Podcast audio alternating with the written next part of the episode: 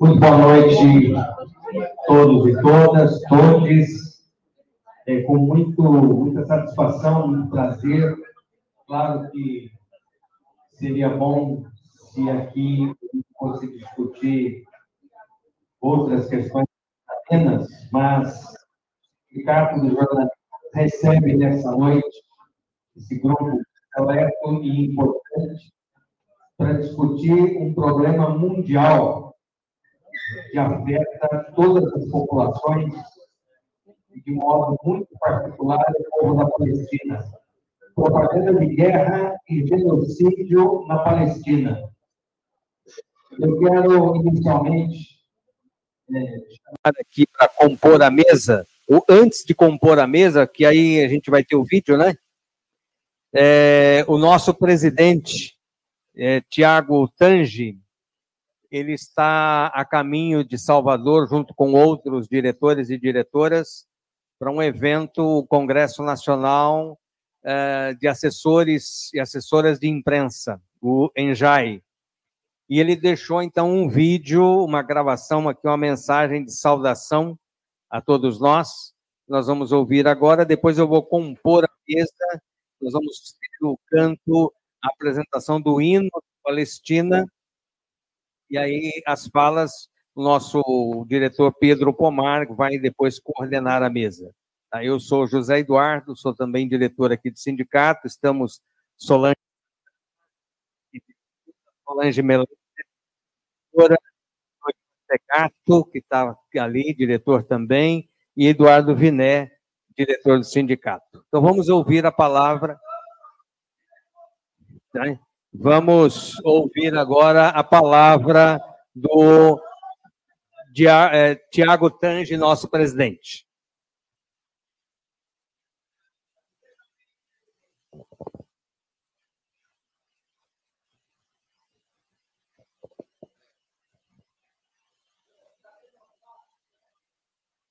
Tiago Tange, eu sou presidente do Sindicato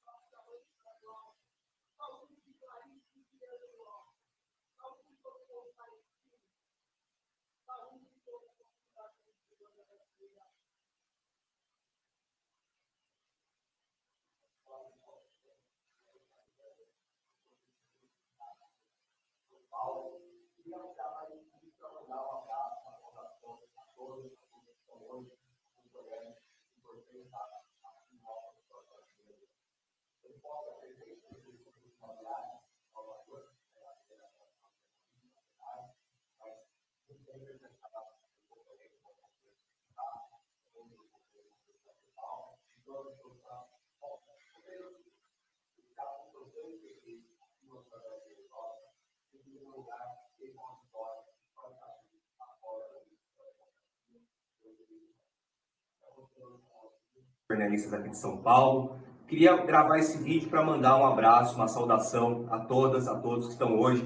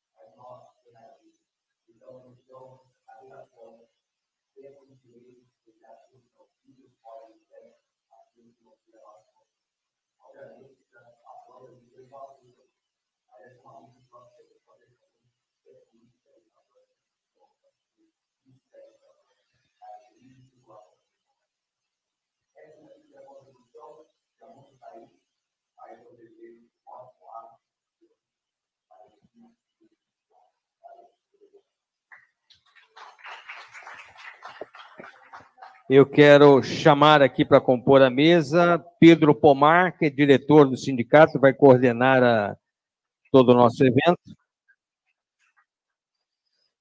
Norian Segato, diretor do sindicato e diretor da FENAGE, da Federação Nacional dos Jornalistas, que aqui no ato representa a FENAGE.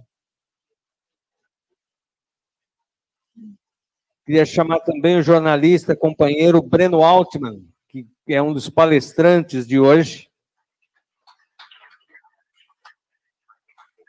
Junto o professor Salem Nasser, também palestrante de hoje.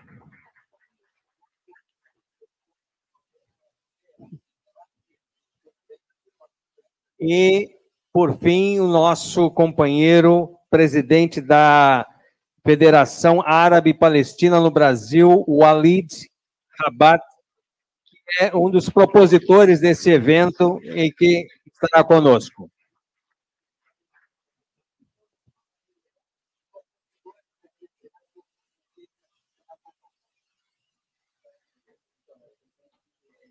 Eu quero chamar agora para interpretar a capela o hino da Palestina, Rafat al-Najjar, que é matemático e professor da língua árabe, nascido na cidade de Jabalia, na Palestina, refugiado da faixa de Gaza. Ele então vai cantar o hino da Palestina e no final do nosso evento ele cantará uma música em homenagem à faixa de Gaza Gaza nas Ondas do Mar, letra de autoria do cantor jordano-palestino Kifá Zaraik.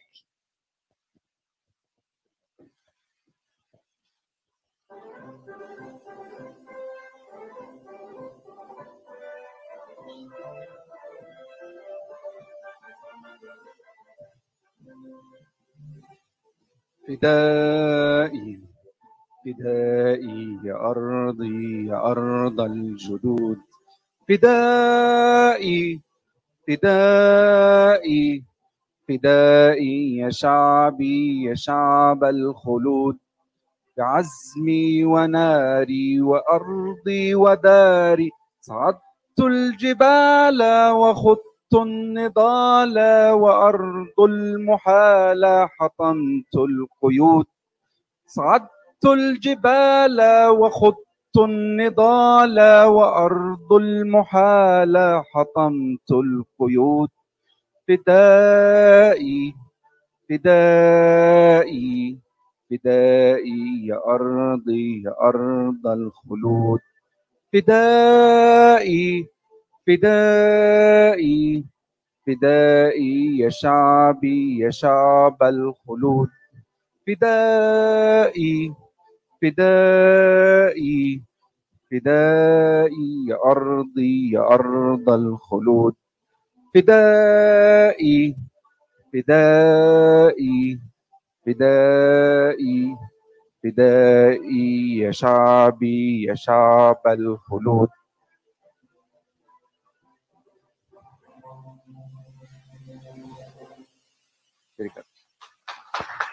Obrigado.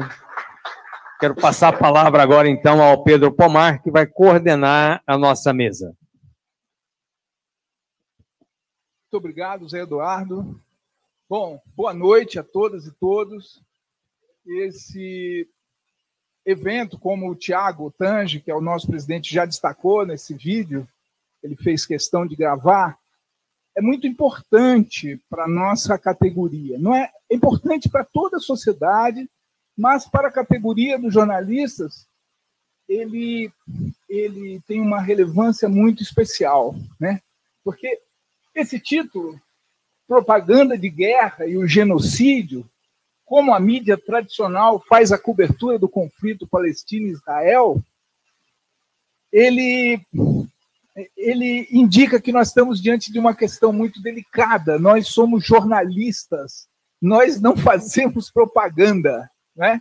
E quando a gente vê algumas coisas que acontecem na mídia, elas não são jornalismo, elas são propaganda do sionismo, propaganda do Estado de Israel, em detrimento da Palestina.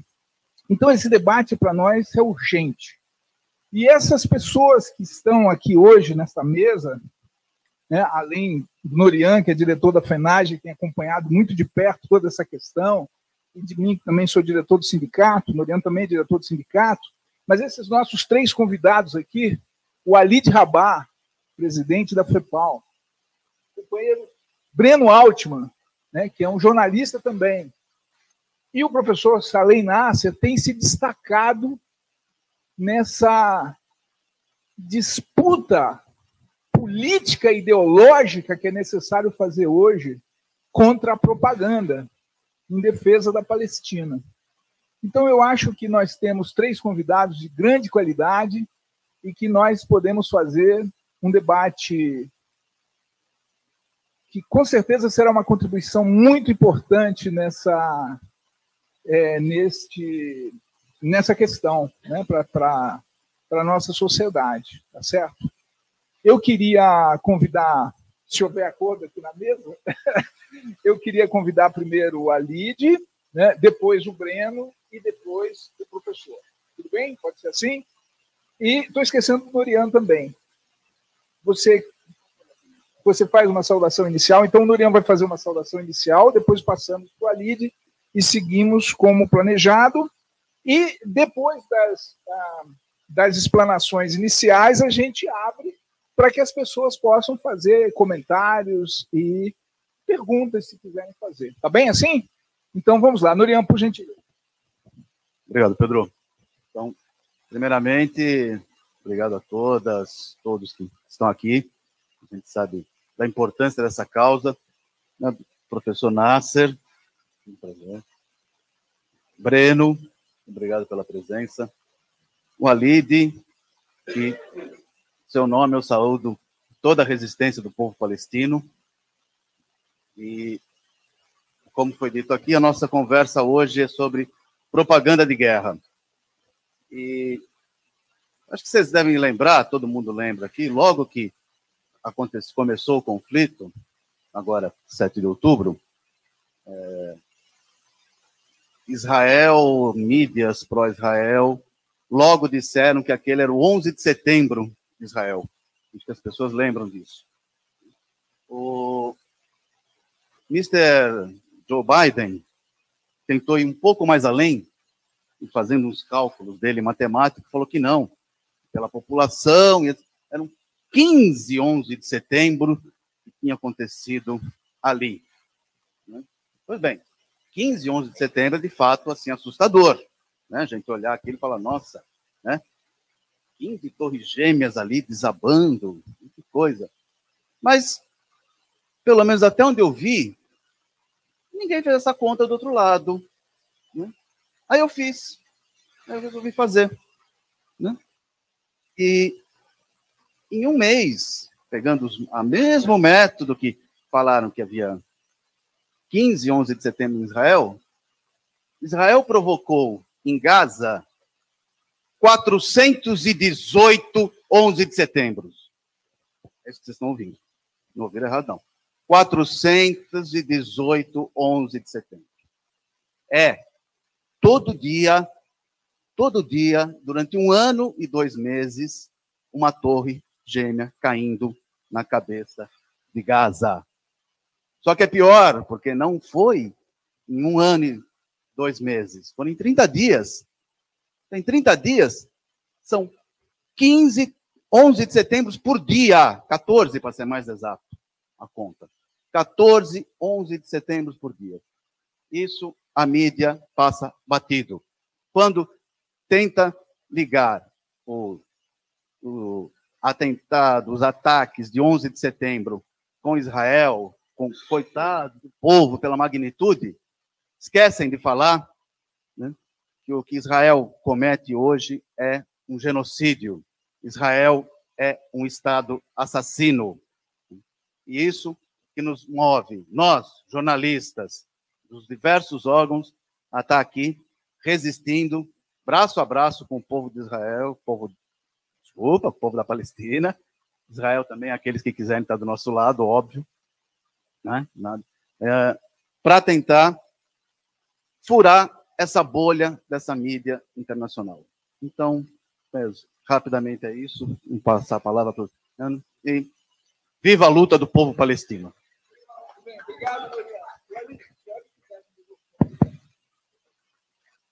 É,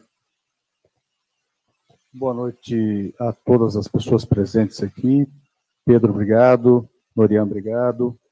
É, de fato, foi uma sugestão, mas evidentemente que o Sindicato dos Bancários, mas a, o Sindicato dos Jornalistas, perdão, mas a FENAGE é, toparam. Então, nós somos, na verdade, anfitriãos aqui, os dois palestrantes aqui. Portanto, a minha intervenção é muito breve com vocês. Por que, que a gente está falando permanentemente em propaganda de guerra? Porque, grosso modo, o que nós percebemos, não trato aqui de ficar conceituando, né? Mas o que nós percebemos, o que nós notamos no primeiro dia, é que os veículos de comunicação estavam prontos já do, desde os primeiros minutos do 7, sábado 7 de outubro, para, por meio de uma propaganda de guerra avassaladora, travestida de notícias, demonizar todo o povo palestino. E naquele momento, nós chamamos já nos, nas primeiras horas do sábado 7 de o primeiro genocídio comunicacional da história, e depois passamos a dizer que era o primeiro genocídio televisionado da história. E usamos a palavra genocídio, e sempre existe uma birra de que não se deve usar a palavra genocídio quando Israel é o perpetrador do genocídio. E a propaganda de guerra ela tem propósitos que não cabe aqui definir, mas especialmente mobilizar aquele que vai matar e assassinar, mobilizar a opinião pública em favor desse projeto genocida, mobilizar a própria economia de guerra, tanto para produzir os artefatos de guerra, quanto para uma economia de guerra funcionar para aquela população. A população do país que está em guerra, inclusive, aceitar sacrifícios em nome do bem maior, que seria de autodefesa, seria de proteger a civilização própria, seria, enfim, tudo isso. E, claro, demonizar o outro lado para que ele seja exterminável, eliminável, seja destinatário daquela guerra, se ela for de extermínio, se ela for de conquista, enfim, o que ela for.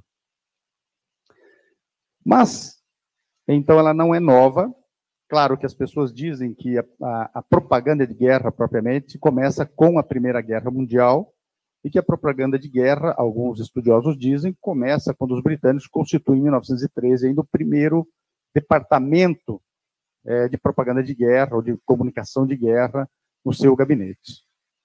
Então, essa é uma. Mas isso acontece há muito mais tempo, não necessariamente com propaganda de guerra. E no caso palestino, a propaganda de guerra é permanente, é claro. E o, se há um caso não tenha sido inventada a fake news há uns 10 mil anos atrás, não com este nome, ela teria sido inventada para o caso palestino, portanto, existe uma narrativa permanente dos grandes veículos de comunicação do autoproclamado Ocidente que retira a Palestina de qualquer normalidade. Ou seja, na Palestina é permitido tudo. Então, existe um a priori sempre que favorece aquilo que nós estamos chamando de propaganda de guerra contra o povo palestino. Primeiro, que é um não lugar. Então, você não pode falar palestino, você tem que falar Hamas, você tem que falar Arafat, você tem que falar terrorismo, você tem que falar OLP, ou você tem que falar Fatah. Cada época foi uma época. Então, não se fala Palestina. Então, é o não lugar. É o não direito.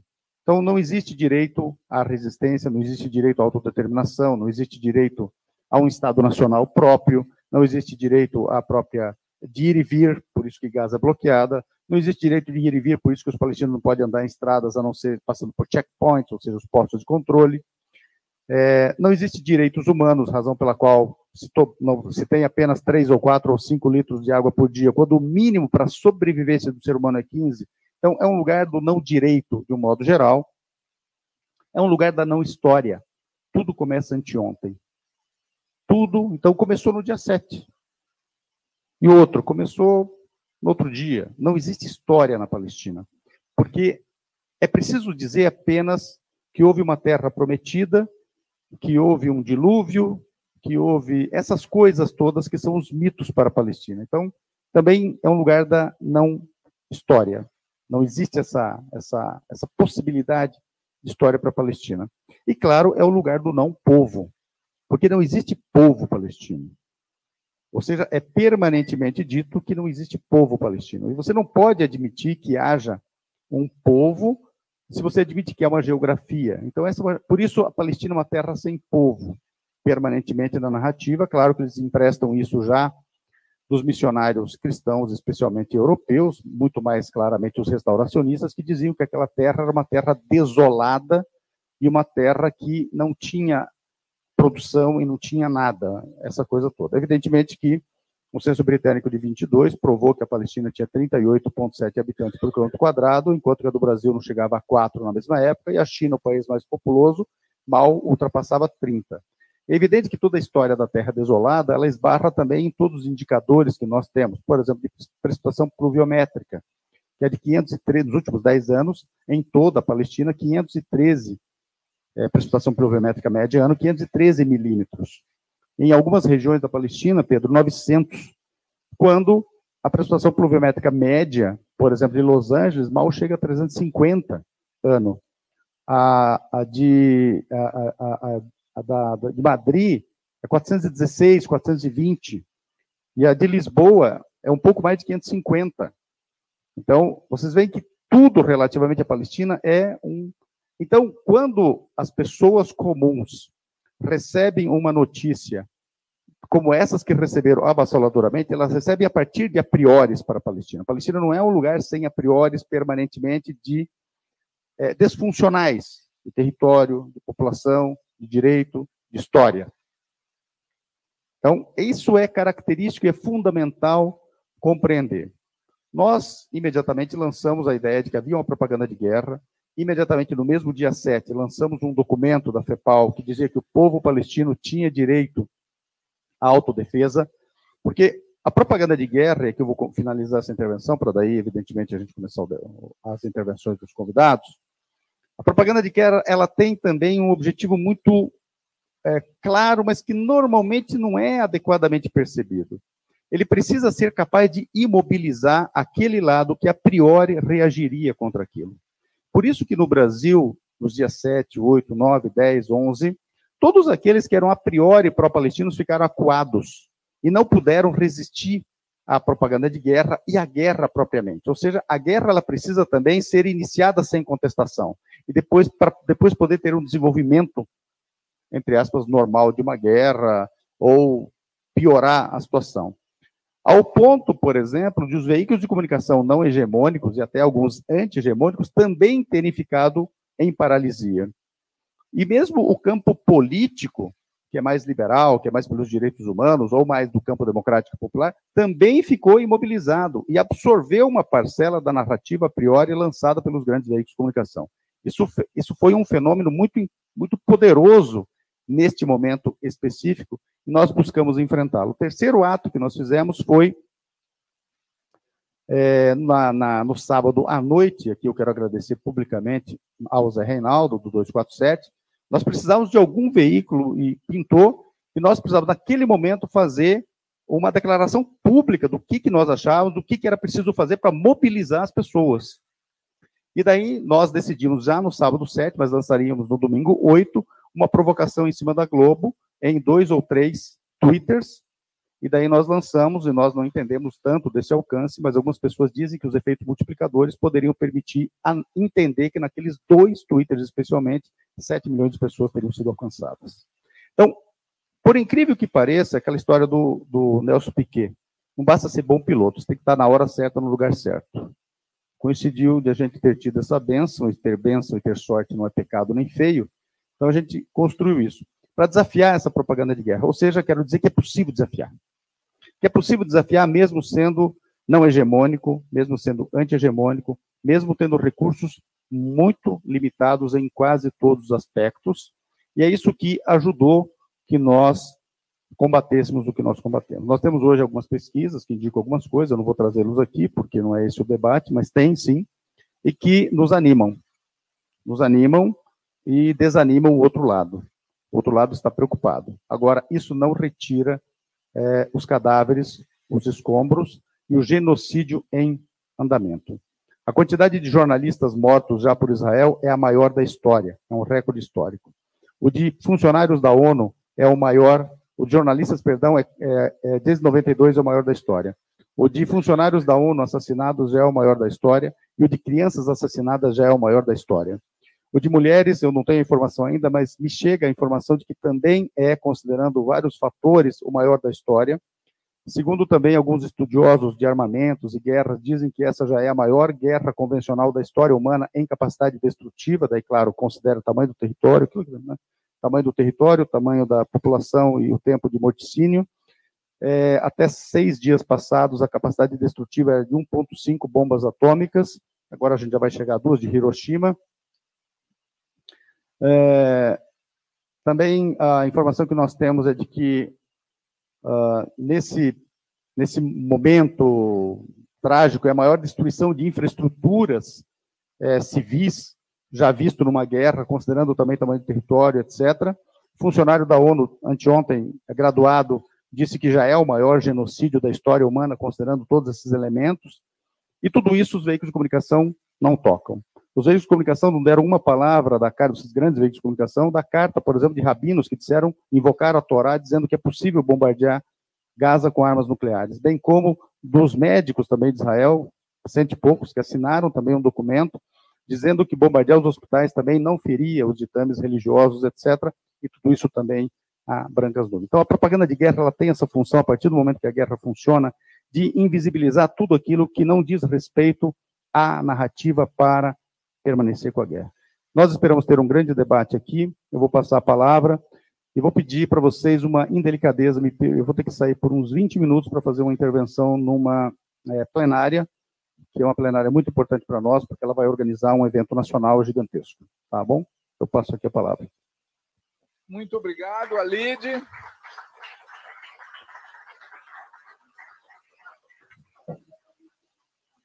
Pois não.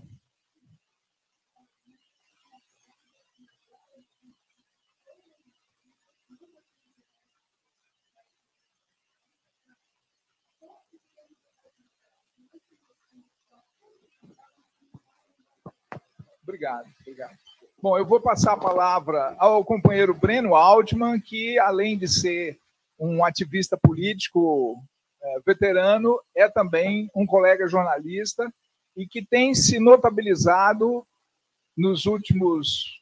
Desde que aconteceu esse, essa, essa inflexão, digamos assim, ele vem sendo um dos colegas mais combativos para denunciar o genocídio. Acabou de publicar um artigo na Folha de São Paulo excelente, em que ele pergunta, se eu não me engano, quem vai deter a mão assassina de Israel. Então, eu vou passar ao prêmio. Boa noite a todos e a todas. Ser chamado de veterano é uma das piores coisas da vida. É horrível isso. É quase um insulto. Mas tudo bem, eu conheço ele há tantos anos que ele pode me insultar, mas veterano é o fim da picada. Mas bora lá. Olha, eu queria fazer aqui uma breve exposição, é, menos sobre o conteúdo, coisa que o Ali já fez de uma maneira muito aprofundada, eu tenho certeza que o Nasser irá completá-lo, e mais sobre o mecanismo que impera na imprensa mundial e também na imprensa brasileira.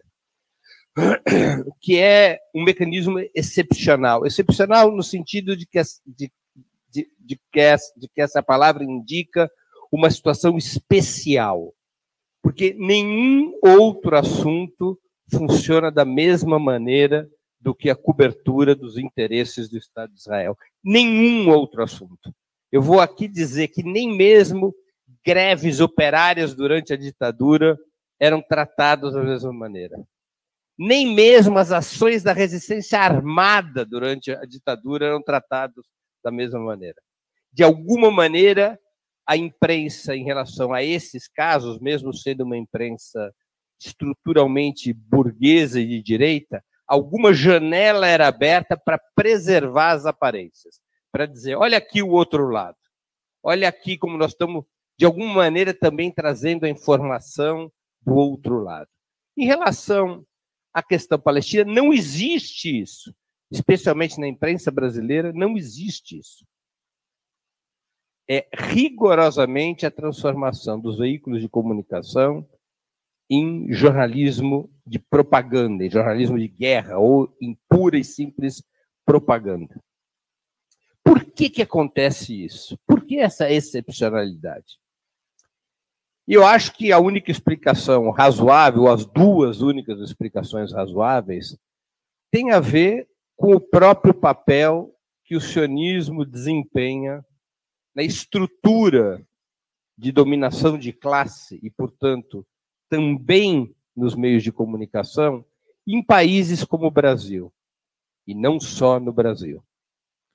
Mas aqui no Brasil, nós que já temos uma imprensa canalha, para quase todos os assuntos. Quando o fator sionismo interfere, essa canalice se apresenta com toda a sua exuberância, com todo o seu impacto. A canalice é misturar, é uma mistura de, de situações. Não é uma situação unívoca.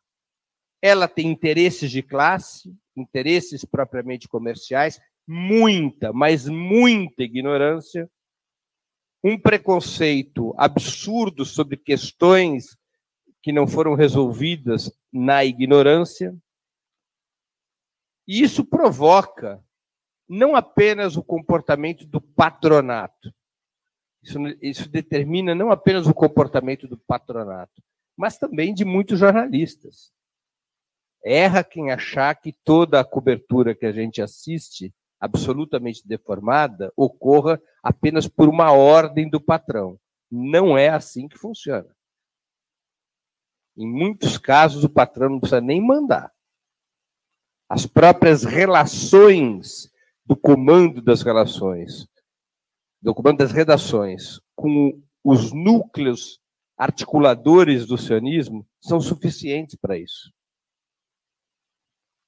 Nós temos que levar em conta que o sionismo ele possui uma excepcionalidade nas suas relações externas.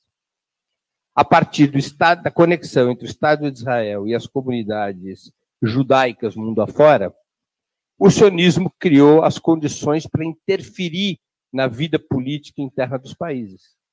Isso não ocorre com nenhuma outra nação.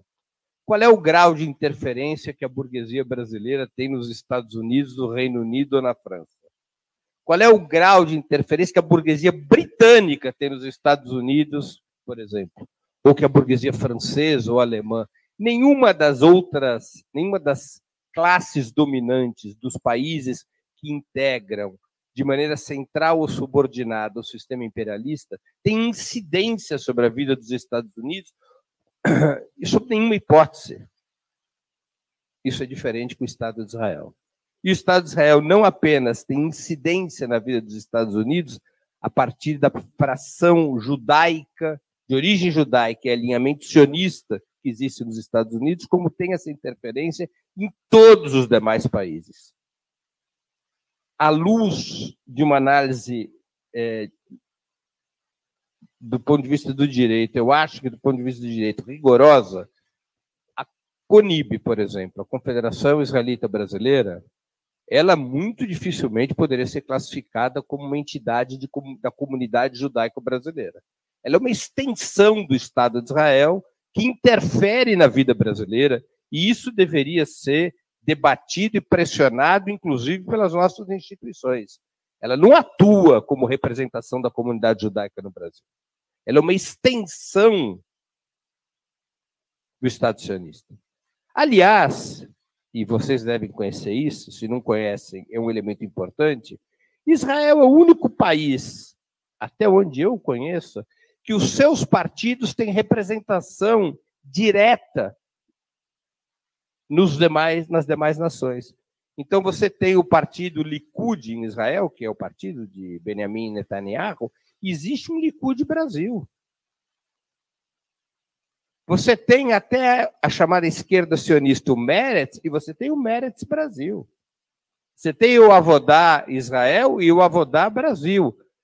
É legal, é, há uma permissão legal no Brasil para que partidos estrangeiros atuem? Aliás, não foi por essa razão que por várias vezes o Partido Comunista foi colocado na ilegalidade? Porque era uma representação de uma organização estrangeira? Como é possível esses partidos atuarem dentro do Brasil? E se financiarem no Brasil? Receberem recursos financeiros da burguesia judaica no Brasil para agir? Se fecha os olhos a essa ilegalidade. todos esses partidos israelenses com ramificações no Brasil para atuar em função dos interesses do Estado de Israel deviam ser colocados para correr. Mas é uma demonstração das relações que o sionismo estabelece, exatamente porque se conecta com setores importantíssimos da burguesia local. Esses setores nos Estados Unidos claramente estão têm um peso importante nas finanças, na indústria cultural, nos meios de comunicação. Há uma incidência direta sobre a indústria cultural e os meios de comunicação. E também sobre as agências de notícia. As agências de notícias são o conduto pelo qual os meios brasileiros de comunicação cobrem a situação na Palestina. O, a imprensa brasileira está muito enfraquecida por seus erros, por suas opções, pelas mudanças tecnológicas. Todos nós sabemos que todos que os jornais, revistas, televisões, rádios cortaram profundamente o número de correspondentes e passaram a depender cada vez mais das agências. E essas agências fazem parte do sistema controlado pelo sionismo. O que, o que ajuda a complicar ainda mais a cobertura que é feita desses, desses episódios relacionados à questão palestina. Um outro fator é óbvio. Boa parte da publicidade dos, grandes, dos meios corporativos de comunicação vem diretamente da burguesia judaico-brasileira ou de seus aliados. Ou de seus aliados. Basta analisar página a página nos diários que circularam hoje a carga de publicidade que, direto ou indiretamente, se conecta com a burguesia judaica. Fazia tempo que o Banco Safra não anunciava nos jornais. Nas últimas semanas ressurgiu publicidade do Banco Safra. Por que será? É?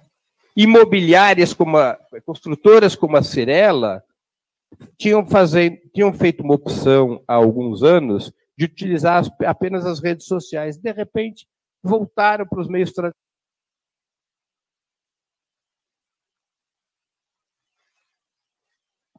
Alô? De repente, voltaram para os meios de comunicação tradicionais. Então, há uma rede de empresas cuja publicidade tem uma enorme interferência nos combalidos cofres dos meios tradicionais de comunicação. E não apenas, repito, diretamente, porque esses, essas empresas de propriedade judaica possuem relação com outras empresas e pressionam ou convencem ou incentivam essas outras empresas a se juntar na pressão sobre os meios de comunicação. Isso inclui não apenas uh, empresas como imobiliárias, bancos, mas também hospitais, serviços de saúde e vários outros tipos uh, de companhias. Isso é uma outra coisa que tem um enorme peso, um enorme peso. Terceiro, o poderio financeiro dessas organizações de representação do Estado sionista no Brasil, como a CONIB, como a Federação Israelita do Estado de São Paulo, esse poderio financeiro é utilizado por uma série de programas de arregimentação de jornalistas. O Estado de Israel cansa de convidar, através dessas instituições, parlamentares, jornalistas, publicitários, artistas, para visitar o Estado de Israel. E lá eles são bem tratados, ficam em hotéis magníficos, usufruem das belezas da região colonizada, conhecem aspectos da vida do Estado de Israel devidamente fabricados para provocar encanto no exterior. E isso vai provocando, vai construindo relações. Relações deformadas, relações manipuladas e que tem uma incidência sobre a vida da imprensa brasileira. A imprensa brasileira tem até poucos judeus no comando de redações. São casos raros. Até porque a comunidade judaica no Brasil é pequena. É uma comunidade de 150 mil pessoas. É? Então, ela tem pouca presença nos meios de comunicação. Mas estes outros mecanismos, eles têm uma enorme incidência na vida da imprensa brasileira. E são mecanismos que precisam ser esclarecidos e denunciados o tempo todo, porque a informação, muitas vezes a batalha da informação, elas ocorre no campo da disputa de narrativa. O que é a disputa de narrativa? Um setor da sociedade tem uma narrativa, outro setor tem outra, e nós vamos brigar pela disputa dessa narrativa. No caso da questão palestina, a forma de cobrir da imprensa brasileira, ela bloqueia a disputa de narrativa. Portanto, o nosso trabalho é de absoluta, de absoluta, é, de, em termos absolutos, em termos absolutos, deslegitimar a cobertura sobre a questão palestina. É dizer claramente que tudo que vier dos meios tradicionais de comunicação é lixo. Não essa ou aquela informação. Tudo é lixo. Tudo é informação comprada. Tudo é informação desqualificada. Tudo é propaganda de guerra. Nada presta. Esse é o único discurso possível, porque não há espaço de disputa de narrativa. Não há margem para disputa de narrativa. Claro, às vezes acontece, isso acontece com, aqui em São Paulo com um único veículo. A Folha de São Paulo ela tem um marketing que está na página 3 do jornal, que é convidar pessoas que pensam diferente para a página 3 do jornal de quando em quando. Então, alguns intelectuais, alguns jornalistas podem exercer, de vez em quando, essa possibilidade. Foi o que aconteceu com o artigo que eu publiquei é, ontem, ontem, ontem, na segunda-feira, na Folha de São Paulo. De vez em quando, a cada X meses, eles me pedem para escrever um artigo sobre alguma coisa. Acho que o Nasso também escreveu lá, criou maior, maior furdúncio por conta do artigo. Mas isso é, é uma espécie de operação diversionista sobre o que realmente acontece com a cobertura. É? Os artigos de opinião, vocês todos aqui sabem, são todos jornalistas, os artigos de opinião têm uma taxa de leitura que equivale a um décimo dos, das reportagens, da cobertura informativa que um jornal que qualquer meio oferece. Pouca gente lê artigos de opinião. É? Os artigos de opinião, mesmo quando eles ficam no lugar nobre, no caso da Folha, eles ocupam um lugar nobre, eles têm uma leitura mais uh, com menor frequência do que as reportagens, os títulos, as capas e assim por diante. Então, essa, essa situação da imprensa ela tem que ser deslegitimada. Nós temos assistido em alguns países, especialmente nos Estados Unidos, um movimento da própria categoria para deslegitimar os meios de comunicação na sua cobertura da questão palestina. Recentemente, nós tivemos um movimento importante de jornalistas no saguão do New York Times, não eram apenas os jornalistas do New York Times, eram jornalistas de vários outros veículos, eh, exigindo que o New York Times faça uma cobertura decente com algum grau de isenção sobre o que acontece ali na Palestina. Essa pressão também está existindo em outros países. É? E creio que, de alguma maneira, nós devemos pensar, e aqui eu raciocínio como jornalista e em termos de ação, nós devemos pensar formas de conduzir isso no Brasil. Aqui no Brasil, a situação trabalhista dos jornalistas está muito mais deteriorada. Tá? O nível de, de pressão das redações para dessindicalização, para impedir a ação sindical. Ele é brutal já há muitos anos, mas nós temos que dar tratos à bola para descobrir como fazer este movimento aqui no Brasil, de deslegitimação da cobertura sobre a questão palestina. É muito importante isso, porque os meios de comunicação ainda têm uma certa incidência sobre a sociedade. E essa incidência, ela tem que ser é, combatida neste caso, porque abertamente está se tratando de propaganda. Eu acho que nós deveríamos tentar gerar na sociedade brasileira, mesmo que isso comece pequeno, um movimento de é, pressão sobre os grandes veículos, focando talvez em um ou dois veículos, por exemplo, a Globo e seus estúdios aqui em São Paulo, mas um movimento para dizer: nós queremos que a cobertura seja isenta. Vocês não podem ouvir a Conib de manhã, à tarde, à noite, de madrugada e não ouvir a FEPAL uma única vez em 35 dias. Isso não é razoável.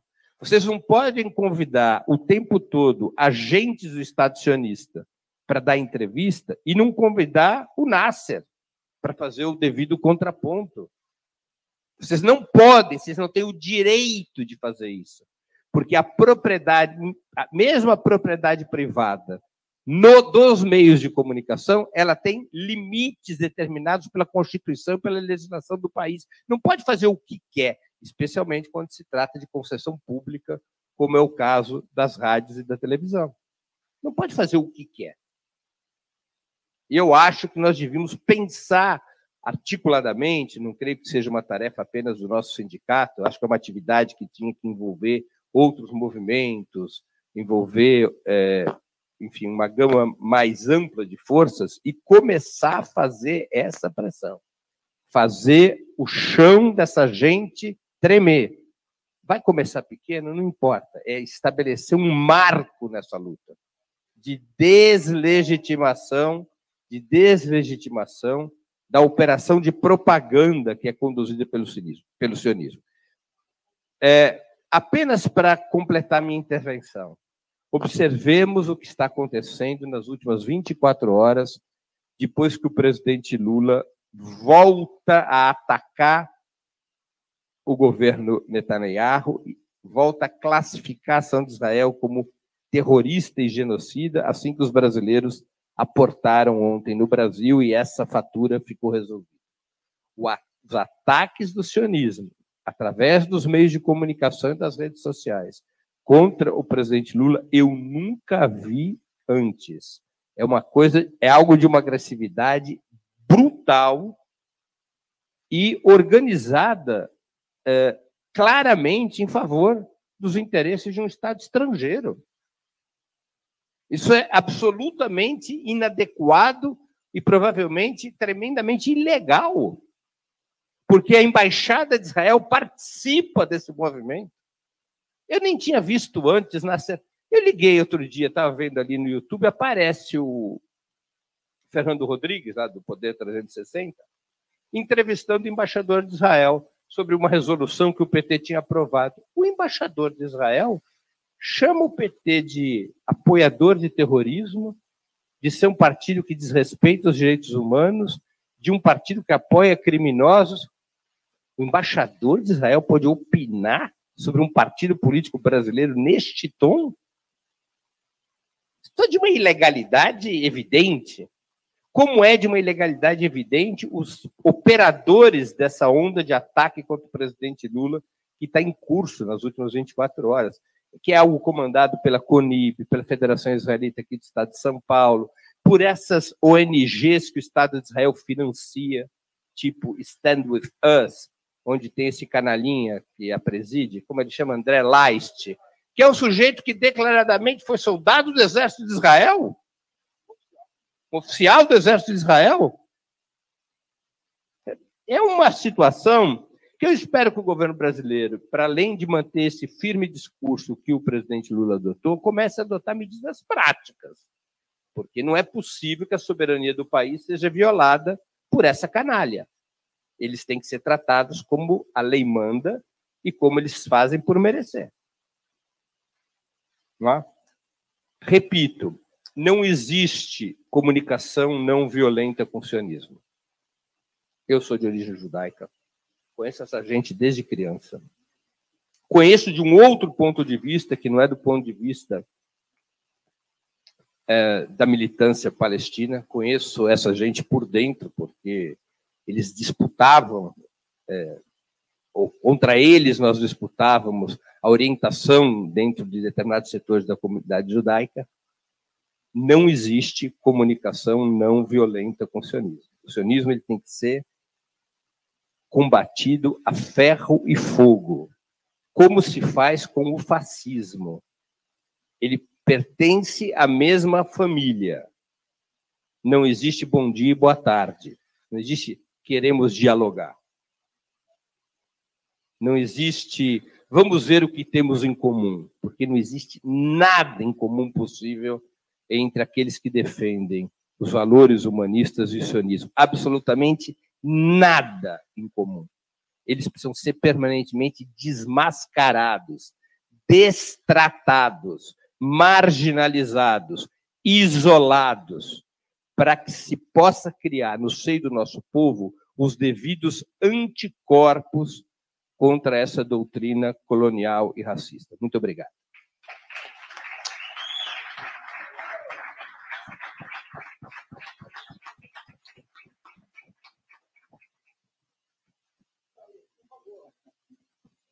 Bom, acho que eu não deveria nem falar depois do Breno, né? Mas, mas eu vou tentar. Muito, muito obrigado à casa, ao sindicato pelo convite, por me receberem eu aqui. Também ia agradecer.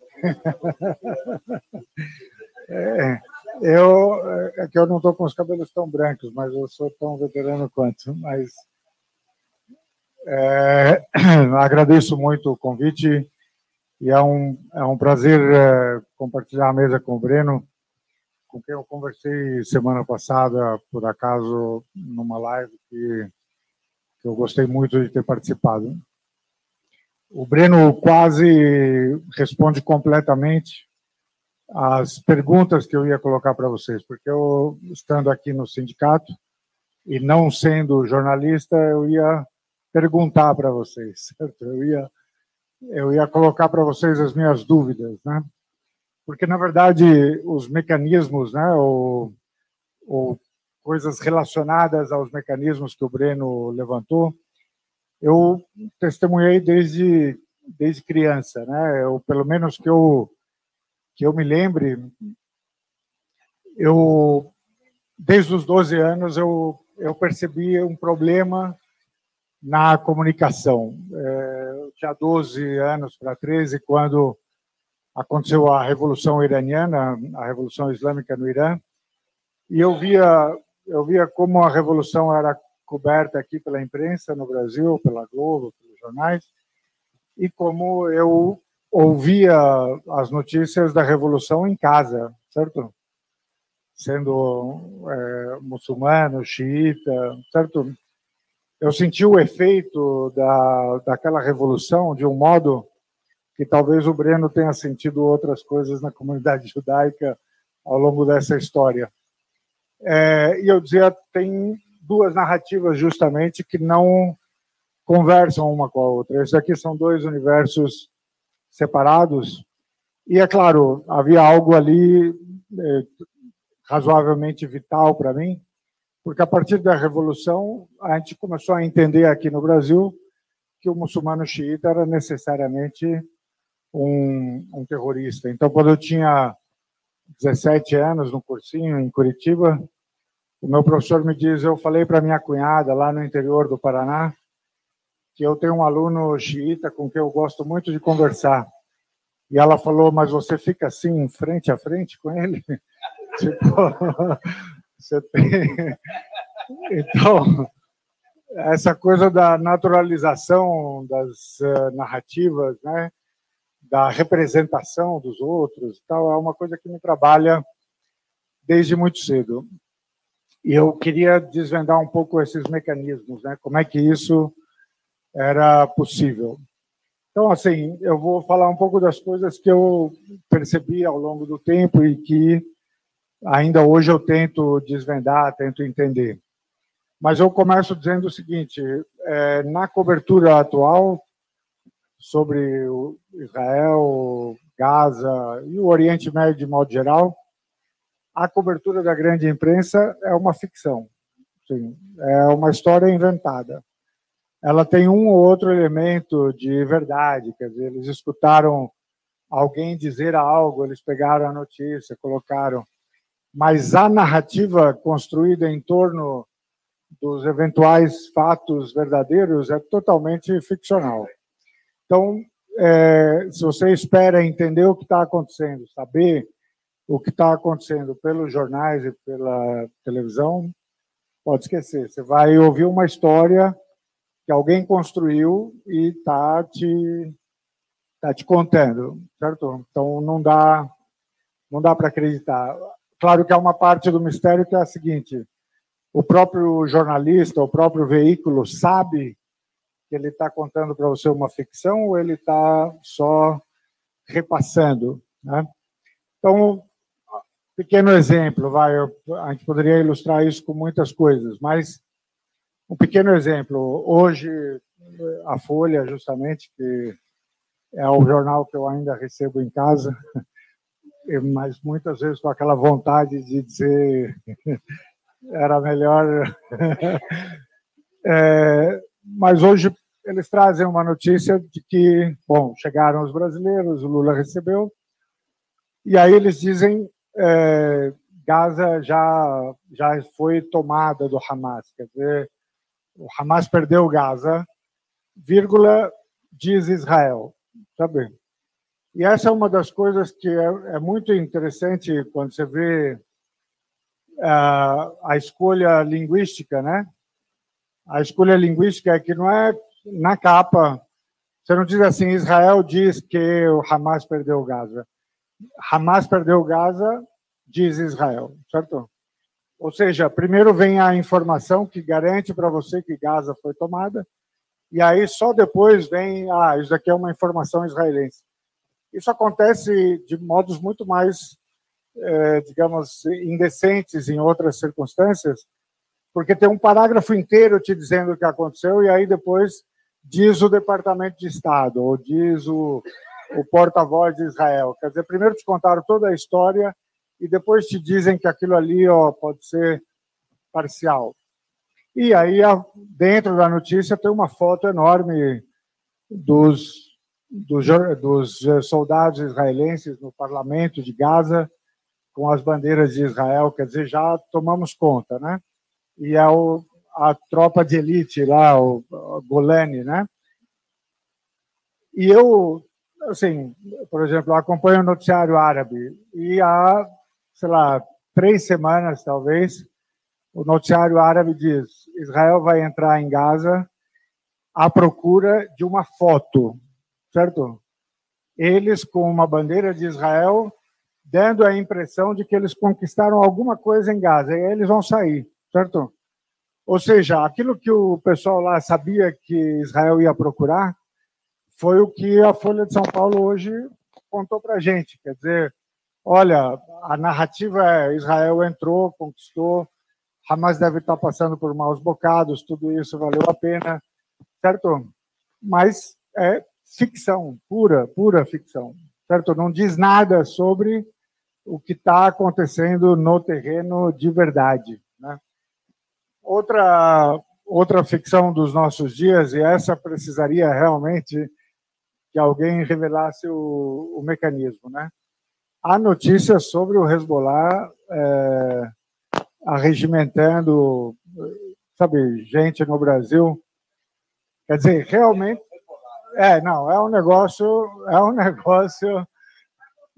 É, é um negócio assim que não.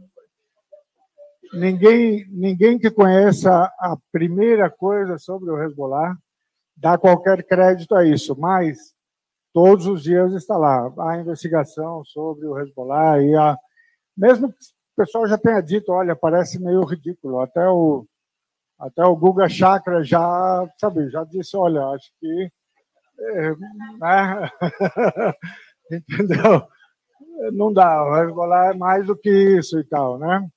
Mas a notícia segue viva, né? E então, você vê. Agora, então, assim, a gente realmente é alimentado com, com ficções. E, e o que eu me digo sobre a imprensa, sobre o público também, né? porque é, tem algo que é preciso perguntar sobre como a gente, como a gente mesmo lê as coisas, como a gente processa, né? Eu já dou um exemplo sobre isso, mas Sobre a imprensa, eu faço a pergunta. Pô, eu já era vivo com a Revolução Iraniana, depois com a invasão do Iraque pela primeira vez. A invasão do Iraque, para mim, foi uma experiência fenomenal, a primeira, né? Porque, eu, como eu disse para vocês, eu acompanhei a Revolução e depois oito anos de guerra Irã-Iraque, em que o Saddam Hussein era o herói do Ocidente, certo? Era o herói do Ocidente lutando contra os ayatollahs e oito anos disso, certo? E na minha casa, onde o pessoal torcia pelo Irã, a gente se sentia assim totalmente isolado no mundo e tal. Aí o homem resolve atacar o Kuwait, né, para se ver recompensado, né, pela guerra de oito anos contra o Irã. E eu estava nos Estados Unidos nesse dia e com meu tio a gente assistiu 24 horas direto de CNN, certo?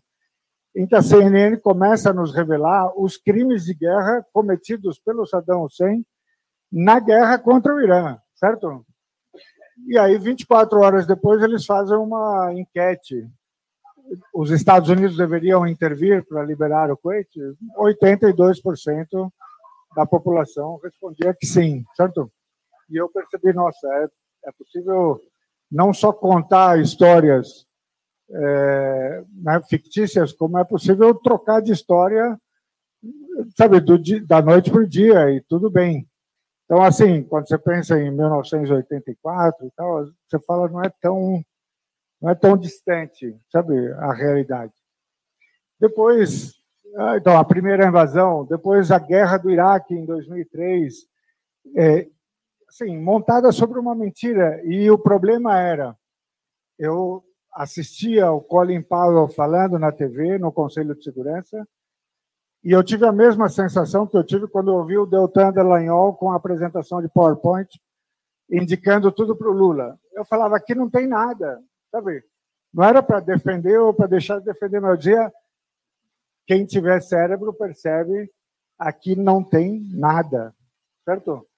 Mas mesmo assim, você leva o mundo a fazer uma guerra e, como a gente comentava, matar um milhão de iraquianos por baixo, certo? E aí a imprensa diz, pô, mas eh, depois eles sabem, né, que não tinha armas de destruição, que era mentira mesmo, que o próprio, que o próprio, como chamava o primeiro-ministro inglês lá, o Blair, né, confessa, realmente não tinha, ele sabia que não tinha. Você não aprendeu nada, quer dizer, a próxima vez que alguém te alimenta uma mentira, você não questiona, pô, é a mesma fonte, é a mesma pessoa te contando a história. Você não desconfia, sabe? Você não aprendeu.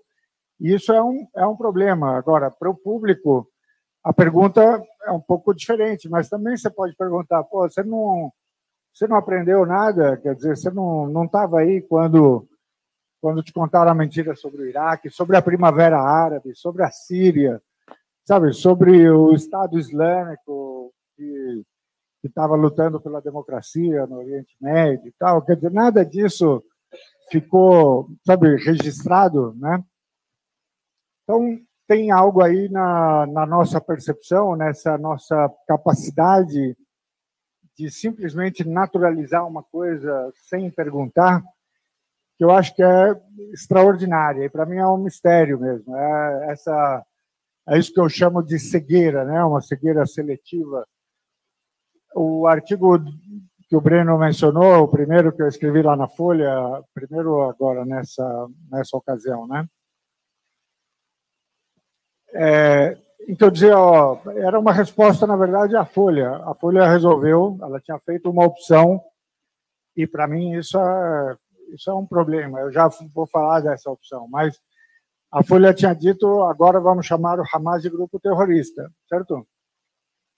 E eu assim, foi um acaso escrever o artigo, porque eu, na noite anterior, quando a coisa começou no sábado, eu escrevi o artigo, acho que no, na, na terça-feira. No domingo, a minha mãe me liga e eu demorei para atender. E ela me diz: Não me diga que você estava dando entrevista. Sabe assim? Quer dizer, pelo amor de Deus, porque cada artigo ou cada entrevista vem essa, essa perseguição que o, que o Breno mencionou. Quer dizer, ela fala: olha, as pessoas estão loucas, você não sabe o que, que vem por aí, como é que vão te atacar, certo? E, claro, quando eu escrevi o artigo, no dia seguinte, todo mundo me dizia: ótimo artigo, corajoso. Aí eu falava, bom, aí vem. Eles não sabiam que o Breno é o corajoso de verdade, né? Mas, assim, de todo modo.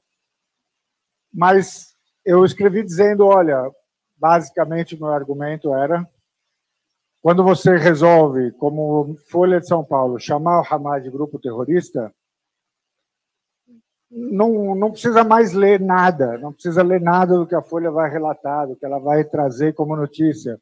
Acabou, ela, ela disse quem tem razão, e acabou, certo? Porque ela matou qualquer legitimidade do grupo e tal, mesmo que, ele, que, ela não, que ela não quisesse fazer isso, mas é isso, ela deu razão total a Israel e acabou, você não precisa ler o resto. Esse era o meu argumento. Né? Mas uma coisa que me causou o problema ali é que eu usava uma imagem. Eu dizia assim: imaginem dois milhões e meio de judeus numa prisão a céu aberto. Imaginem é, 300 crianças sendo mortas por bombas. É, e imaginem que essas crianças são judias, né? E aí eu digo, bom, agora imaginem que as crianças são palestinas, tá bem? É uma técnica muito muito banal, assim, não tem nada de sofisticado. Mas o problema era eu ter usado a imagem das crianças judias e e alguém me dizia como se você estivesse dizendo que isso nunca aconteceu.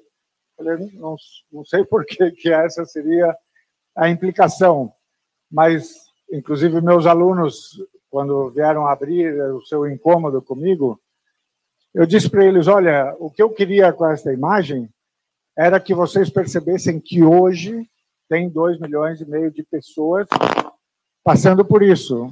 E que até hoje, na época, eram 300, 400 crianças. Hoje são 5 mil. E eu dizia para eles: até agora vocês não conseguiram enxergar essas crianças. Certo? Por quê? Porque elas são palestinas certo? Essa, essa nossa seletividade, entendeu? Que se a criança for branca, a gente sente muito, mas se ela for, sei lá, se ela morrer de fome na Etiópia ou no Iêmen, a gente, sabe, acha que tudo bem e tal. Entendeu? Então, é, o que eu queria chamar a atenção um pouco para essa diferença na percepção que nem o narrador, né, nem o veículo, nem as pessoas estão percebendo que tem, sei lá, uma humanidade comum e que você precisaria é, pensar isto, né? Então, do mecanismo, eu me perguntava sobre as opções editoriais como essa, né, de chamar o grupo. Uma vez, na época da... Eu só, só escrevi na Folha, na página 3. É, teve um tempo, durante a Primavera Árabe, em que eu escrevia análises dentro da parte do mundo, mas era sempre análise, nunca. E só me pediram para escrever praticamente sobre o Egito. Uma ou outra vez eu escrevi sobre a Síria. E uma vez eu escrevi um artigo sobre a Síria, tentando, digamos, descrever a situação. E quando eu vi o artigo publicado, eu vi lá que a chamada era o ditador Bashar al-Assad, né, é, e eu ligo para ele e falo, mas eu não, eu não chamei o cara de ditador, eu não faço isso. Não é para dizer que ele é ou que ele não é, mas é que eu, eu, eu sei que tem um efeito, eu não quero causar esse efeito, certo? Ah, política, política da casa, né? Então, é, então a mesma coisa hoje. Se você for falar, é, sei lá, o Putin é um ditador, ou né, o Maduro é um ditador, mas, sei lá, outros. Eh, não, essas opções né, fazem parte do mecanismo, eu acho. Há uma outra parte do mecanismo que é o que eu chamei de pedágio, né? Isso é, isso é espetacular, hein? Até hoje, hoje várias coisas mudaram na cobertura, eh, quer dizer, não, não nessa grande imprensa, mas assim, digamos, alguém consegue hoje dizer, olha, é absurdo, né? 5 mil crianças, sabe? Tá, tá um pouco, tá um pouco para lá da conta. Mas até hoje ninguém tem coragem de ultrapassar o pedágio. É começar condenando Hamas, certo? Se você não começar condenando o ataque do dia 7, você tem um problema, sabe? Assim, porque você tem que dizer que em algum lugar, sabe, tinha alguma razão para isso acontecer. Se você disser hoje, o Breno também acho que tweetou sobre isso, eu é, repassei um artigo que de um cara militar que conta em detalhes o que aconteceu no dia 7.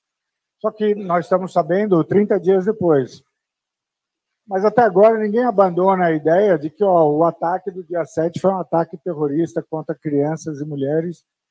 E, e, e se você hoje for dizer, olha, parece que não, tá? E eu dizia desde o começo, eu não sei o que aconteceu no dia 7, então não espere de mim que eu faça uma condenação em cima de fatos que eu não conheço, sabe? Por quê? Porque eu também já estou escaldado. Eu lembro de ter fatos relatados que depois eu percebia que eram, sabe, totalmente falsos. Mas você continua a trabalhar com a mesma premissa, certo? Você continua a trabalhar com a mesma imagem inaugural de que tudo começou no dia 7 e o que aconteceu no dia 7 realmente foi é, um ataque terrorista. Uma coisa que faz parte, eu acho, do mecanismo e que eu me pergunto como acontece é como são definidas as pautas, né? Sim, tem tanta acontecendo no mundo e aí naquele dia o jornal resolve falar sobre determinado tema, né? E como você cobre isso? Então, antes mesmo dessa guerra estourar, essa coisa me veio à mente o Diogo Bersito, na, na Folha, vai escrever sobre um ano da morte da moça iraniana que tinha sido detida por causa do lenço, e aí ela teve um, alguma, um ataque de saúde e tal na delegacia e acabou falecendo. E aí a, a história é que depois disso teve uma revolução no Irã, as mulheres saíram às ruas e tal. Por um lado, em grande parte é ficção, tá? Mas, ok, deixemos passar. Digamos que seja verdade, certo? A Folha tinha duas páginas inteiras sobre a questão das mulheres no Irã. E aí se fala, mas por que será, entendeu? Que o, os direitos das mulheres no Irã são tão mais relevantes do que os direitos das mulheres em qualquer outro lugar do mundo, sabe? Eu lembro de ter conversado um dia com uma ONG de direitos humanos, muito importante aqui no Brasil e tal. É, e eles queriam conversar sobre o Irã. Eu disse, vamos lá, né? Porque eles queriam. Chegamos para discutir. Eu falei, primeiro, me conta uma coisa. Vocês são uma ONG brasileira, né? Vocês estão preocupados com direitos humanos. Por que, que vocês resolveram se preocupar com o Irã e fazer um projeto sobre o Irã e não sobre a Arábia Saudita. Sabe assim, por exemplo. Eles não sabiam explicar. Sabe, eles não sabiam explicar. Ou seja, a pauta ela aparece para a gente e a gente começa a fazer o julgamento do que é importante, do que é menos importante, sem que a gente saiba por que, a gente resolveu, sabe, militar por aquela causa. É um negócio extraordinário. Sabe, alguém diz para você, isso é importante. E eu lembrei, eu falei, acho que nunca na Folha nós tivemos duas páginas inteiras sobre aquela moça de 15, 16 anos que foi posta numa delegacia durante 25 dias com prisioneiros homens, certo? E que foi estuprada todos os dias, certo? Sem que alguém, sem que alguém dissesse não, tem que tirar essa moça de lá, sabe? Está preocupado com as mulheres na Irã, ok, mas que tal aqui, entendeu? sabe? É, mas você não, não dá duas páginas, sabe? Tem algo que tem, deve ter um pouco de orientalismo, sabe? Essa coisa da mulher no Oriente, a dominação, sabe? Uma coisa. É, então, essa coisa da pauta me inquieta muito. E, é, assim, eu pegaria uma pauta que nunca aparece, tá? eu tenho insistido, né, que eu, no primeiro artigo, depois no segundo que eu escrevi e tal, eu digo, olha, vamos lembrar de uma coisa básica, tá? Em Israel, Palestina, tem ocupação ilegal, não tem a menor dúvida. É, a Corte Internacional de Justiça já disse isso, certo? Tem apartheid, tá? também não tenho a menor dúvida, várias ONGs que estudam os relatórios tal, não tenho a menor dúvida. É, tem expulsão dos palestinos, ou seja, limpeza étnica, né? não tenho a menor dúvida. Assim, antes do dia 7, vocês nunca acharam que era o caso de discutir isso? Quer dizer, não é relevante no nosso tempo que haja um Estado que, de fato, tem um sistema de apartheid e que a gente diga, sabe, tudo bem, né? Vamos. O pessoal diz vamos boicotar, se criminaliza o boicote, certo? Se, se o cara diz eu vou criticar Israel, você diz não, isso é antissemitismo, vou igualar as duas coisas. Mas, assim, não, vamos fazer a pergunta anterior: tem apartheid? Não, não vale a pena discutir isso, sabe? Digamos que eu seja um antissemita, mas, sabe, vai lá e vê o negócio do apartheid, sabe? Se, se eu estou dizendo que tem apartheid e você provar que não tem, a sua chance de provar que eu sou antissemita melhora, sabe assim? Mas, sabe, se você não abordar a questão, e aí, mais uma vez, um exemplo da Folha e do Diogo. Que... Quando saiu a notícia do Human Rights Watch, ou da Anistia Internacional, perdão, dizendo que havia apartheid na Palestina e tal, o máximo que a Folha conseguiu fazer foi trazer dois lados. Sabe assim? É, trouxeram um, um, maluco total de Israel para dizer que não, entendeu? É, e aí você fala, mas a coisa se perdeu totalmente. Um dos colunistas internacional da Folha, o Matias, né?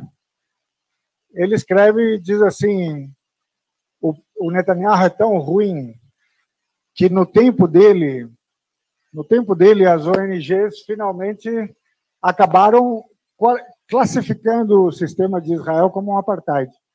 Quer dizer, o problema não era que tivesse um apartheid, o problema é que o Netanyahu é tão ruim que a coisa passou, entendeu?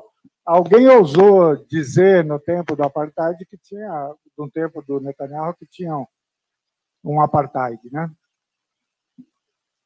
Uma coisa que eu sempre me pergunto é o papel das agências, né? Porque realmente assim, você não precisa receber mais de um jornal, né? Porque a, a Folha, o Estadão e tal vão te dar a mesma notícia, porque eles trouxeram do mesmo lugar, ela está escrita mais ou menos do mesmo jeito, acho que dependeu do tradutor, né? Mas assim, mas você se pergunta, mas qual é o papel do jornalista? Essa é a minha grande pergunta, sabe? Você não tem nenhuma curiosidade, então nenhum papel investigativo, nenhuma dúvida para sustentar. Em 2021, eu tive uma outra um outro confronto com, com, os, com as forças né, de que você falava, porque eu escrevi um artigo na Folha também chamado Você está, você está roubando a minha casa, certo? Era aqueles eventos da expulsão de Sheikh Jarrah. E eu pego a frase de uma senhora dizendo para um, para um colono americano chamado, chamado Yakov, né? Ela está dizendo, Yakov, você está roubando a minha casa. E eu digo no texto que isso estava num vídeo, quer dizer, que era o jornalista é, que estava editando o artigo, ele diz, ficou meio estranho aqui, por que você está dizendo Yakov, né? Assim, eu falei, mas é isso que ela diz no vídeo. Ele fala, que vídeo? Sabe, assim, é, era jogar assim, você está roubando a minha casa, sabe assim, não era um mistério. É, então, a pergunta é qual é o, o papel desse jornalista que vai...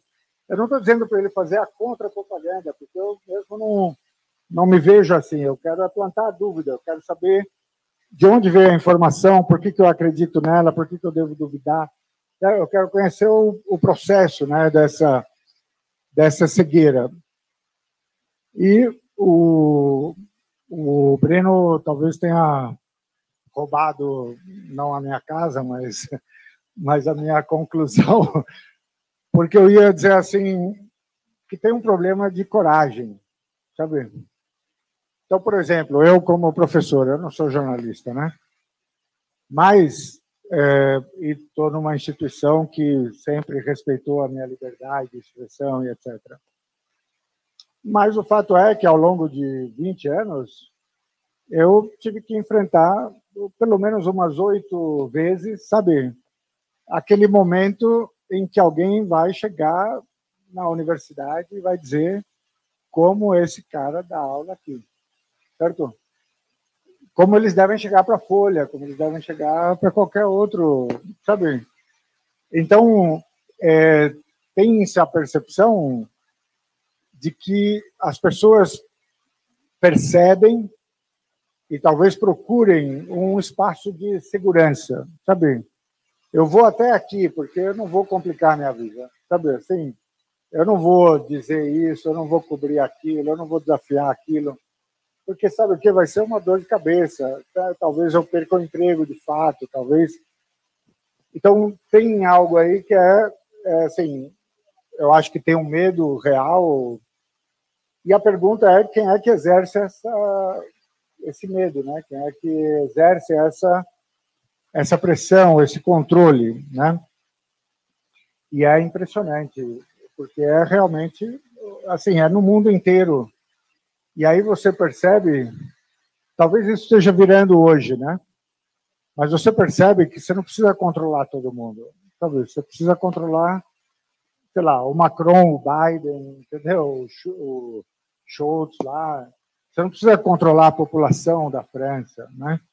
É, você precisa ter algumas pessoas que não conseguem é, sabe, expressar uma opinião diferente, mesmo que seja ao custo da total perda de credibilidade. Por quê? Porque os caras ontem estavam falando algo diferente sobre a Ucrânia.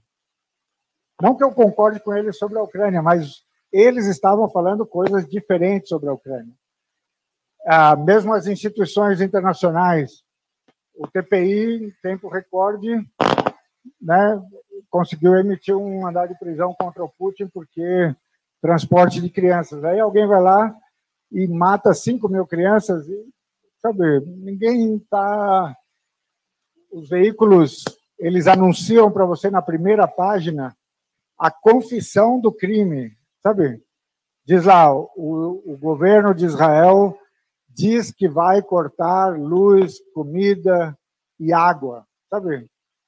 mas é como se eles estivessem dizendo assim, ó, a nova receita do coquetel, sabe? É uma notícia como qualquer outra, né? E isso coloca em, em questão a credibilidade, quer dizer, qual é a relevância que esses veículos ainda vão ter no momento em que essa narrativa está, essa narrativa sionista está encontrando o seu limite, sabe? Eu acho que ela está encontrando esse evento desta vez é sem precedentes, assim, na sua intensidade e na relevância estratégica que ele vai ter. A gente não faz a menor ideia sobre o que está acontecendo. Por exemplo, é, desde o dia 8, tem um aumento de violência entre Israel e o Hezbollah, certo? na fronteira do Líbano. Dezenas de mortos de cada lado é, destruição de infraestrutura, de tanques. Sim, se você lê os jornais brasileiros, você não faz ideia de que isso está acontecendo, certo? É, o Iêmen está mandando drones para atacar Israel. O Iraque está, os iraquianos estão atacando as bases americanas na Síria. Sabe, tem algo enorme acontecendo no mundo. A gente não faz ideia, sabe? Porque a imprensa então, amanhã, se estourar uma guerra para valer, digamos, né, com o Hezbollah, nós vamos ler isso como se fosse uma surpresa. Aconteceu de repente, mas está acontecendo desde o dia 8, sabe? Então, é por isso que eu digo, é uma ficção, e aí você precisa é, lidar com essa ficção. Vocês é que vão me dizer como é que quebra isso, sabe? Porque eu só faço o diagnóstico. Muito obrigado.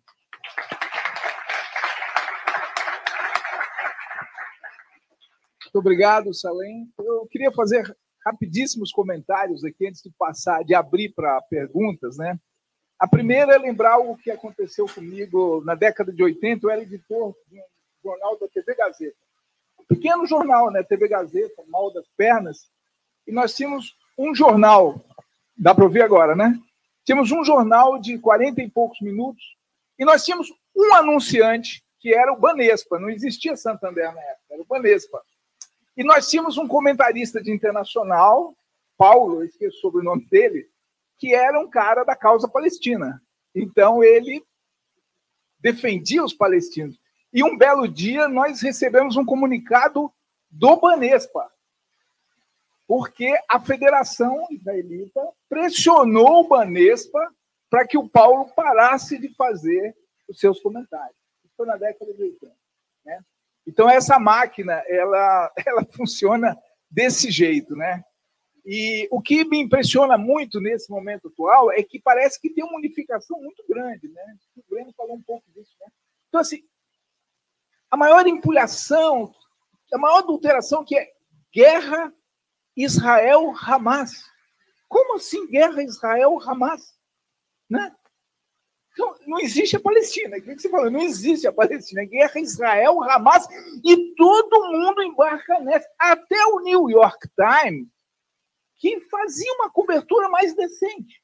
Em 2018, quando da segunda intifada, eu fiz uma comparação entre os jornais brasileiros e os, os dois principais norte-americanos, que eram o, o, New York Times e o Washington Post, uma ainda são, né?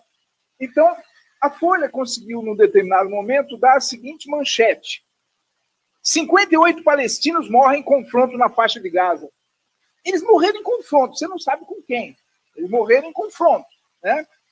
Ah, aí o, o New York Times deu, uma, deu um título é, muito mais. Uh, o Washington Post e o New, New York Times New York Times deram títulos muito mais é, realistas, né? O Washington Post deu, deu assim: israelenses matam mais de 50 palestinos em protestos em Gaza, dizem fontes oficiais da saúde. Ou seja, no título, ele já reconhece a fonte palestina. Hoje não tem mais isso. Hoje, assim, não foi possível verificar. Né? Tem uma fórmula agora, que é usada aqui também, nos jornais brasileiros, que assim, não foi possível verificar você está vendo terra arrasada, um monte de gente morta, mas não foi possível verificar a, a fidedignidade da, da informação, né?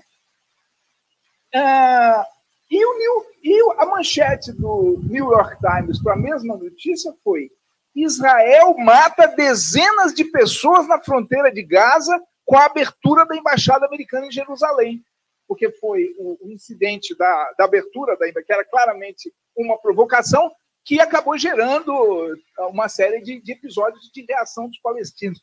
Então, quer dizer, houve uma degradação, inclusive, porque, embora, embora sejam jornais da, da burguesia mais poderosa do mundo, etc., mas eram jornais de uma boa qualidade, que tinham uma certa isenção. Isso piorou bastante. Né? Você vai ver a cobertura atual do New York Times, ela é cheia de dedos.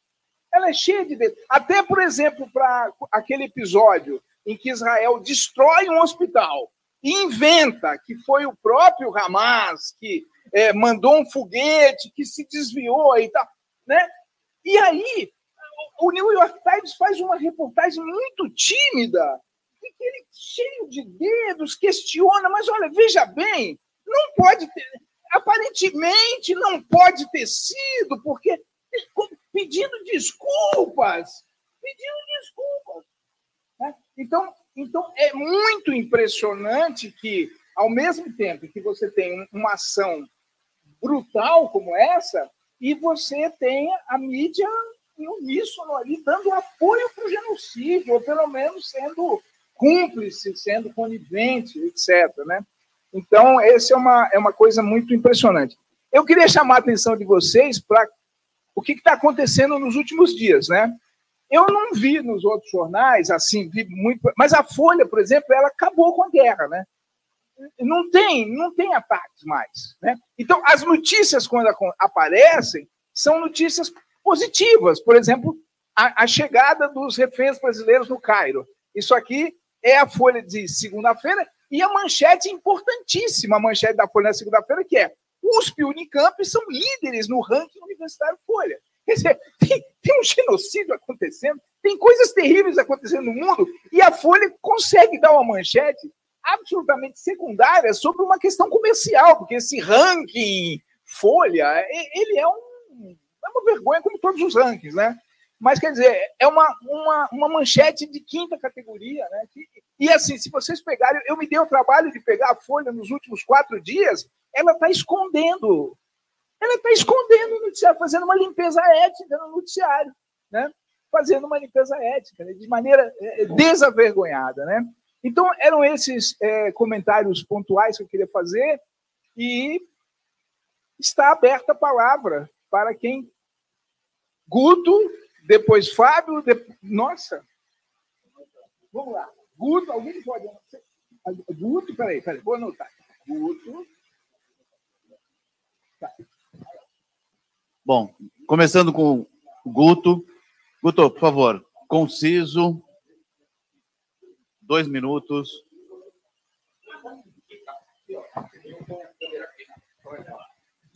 Alô, alô, alô. Tá, dois, dois minutos, por favor. Peraí. Alô? Ó. Aqui, né? Já tá certo aí? Tá. Vamos lá. É, uma coisa, inicialmente, eu acho que é necessário é, insistir no termo genocídio. Por quê? Porque ele é o etimologicamente correto. Todos os antropólogos, sociólogos sabem que genocídio vem de gens, que é a origem dos grupos, dos grupos. Gen vem gente, gen vem. Quem são os, os indígenas quando os antropólogos estudam? São as gens. Né? Um termo técnico, científico, antropológico, que tem que ser usado. Né? Por que, que não é usado? Aí que eu queria falar, emendando uma coisa do antropólogo. Porque quando você fala que está sendo, são, estão sendo mortos pessoas de um grupo, que é o, são os palestinos, que é um grupo étnico, portanto é uma gen, você justifica o genocídio, você justifica tecnicamente. Você explica que é um genocídio. Então você não pode falar genocídio, você pode falar massacre, você pode falar crime de guerra, mas você descaracteriza a ideia do genocídio a ideia da gen de um grupo étnico contra outro grupo étnico que está na origem histórica dessa, dessa guerra, de, de, desse confronto. É preciso esclarecer isso para deixar bem claro que a origem desse problema qual é? Não é só um grupo de, de, de, um, de um país brigando com um grupo terrorista de outro lugar. Não é. É um genocídio, com todas as letras, com todas as origens etimológicas, com todas as histórias. Então, acho essencial continuar usando esse termo e esclarecer para as pessoas, se for preciso, por que, que é, por que, que não é só massacre, por que, que não é só ah, é crime de guerra, é muito mais que isso.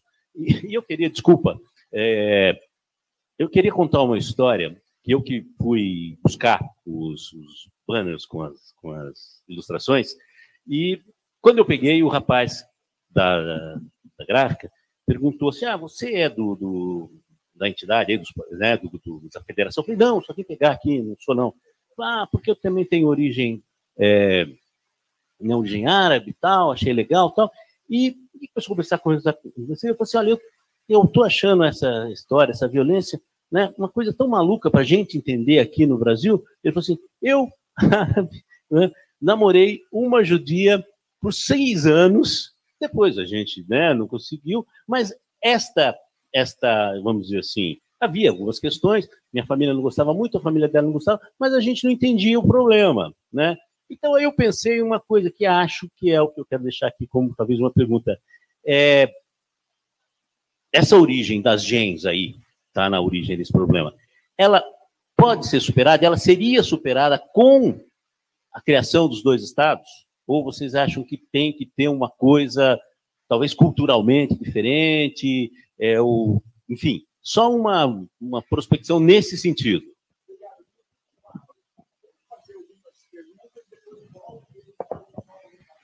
Boa noite, meu nome é Fábio, sou historiador e morador de ocupação e militante da luta popular aqui do centro. É, antes de tudo, queria saudar a toda a mesa, mas principalmente ao companheiro Breno Altman pela coragem de enfrentar o sionismo tal como vem enfrentando, e que revela para nós que ainda há jornalismo e há jornalistas nesse país e que ainda há também esquerda internacionalista. Isso é muito bom, porque é exatamente no momento em que a gente vê que boa parte da esquerda brasileira está completamente domesticada, né, dentro de um raciocínio político miserável, que é um cálculo eleitoral, que não quer se comprometer com a luta de resistência do povo palestino, que é uma bandeira histórica da esquerda mundial. Nós jamais podemos abrir mão dessa perspectiva internacionalista, mas também, eu diria, de uma miséria ideológica, porque me parece que não se trata só de um cálculo eleitoral, se trata também de ter abandonado, ou de nunca boa parte dela ter sido internacionalista. E aí vem a minha questão que, já que o, o companheiro Pedro nos revelou que o Breno é um veterano, eu queria perguntar ao Breno, na sequência da, da, das respostas, se existe uma chave nesse momento que a gente consiga virar para que essa esquerda domesticada do cálculo eleitoral e pouco ou nada internacionalista possa realmente ocupar as ruas e mobilizar suas bases é, sociais para que a gente transforme a luta pela resistência, em defesa e solidariedade à resistência do povo palestino, numa grande luta nacional no nosso país também. Tá? É isso aí mesmo. Obrigado.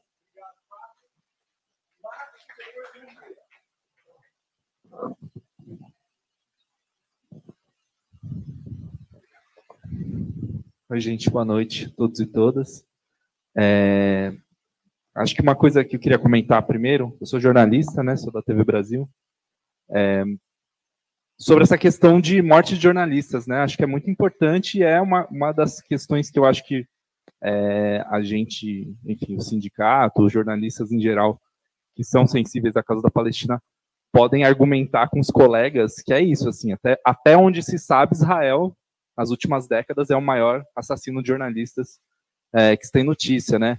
É, os dados são é, se diz ali, o CPJ diz que é desde 92, mas desde 92 é quando eles começaram a fazer esse levantamento, ou seja, pode ser muito mais antigo, né? Esses dados aí de, de jornalistas mortos num conflito, um jornalista por dia, praticamente, né? É, outra coisa que queria comentar é essa questão dos, que, dos números que não podem ser checados, né? Como se cada jornalista tivesse lá em Israel tivesse contado vítima por vítima, tivesse checado a identificação de cada uma delas como se esses números fossem checáveis também, né?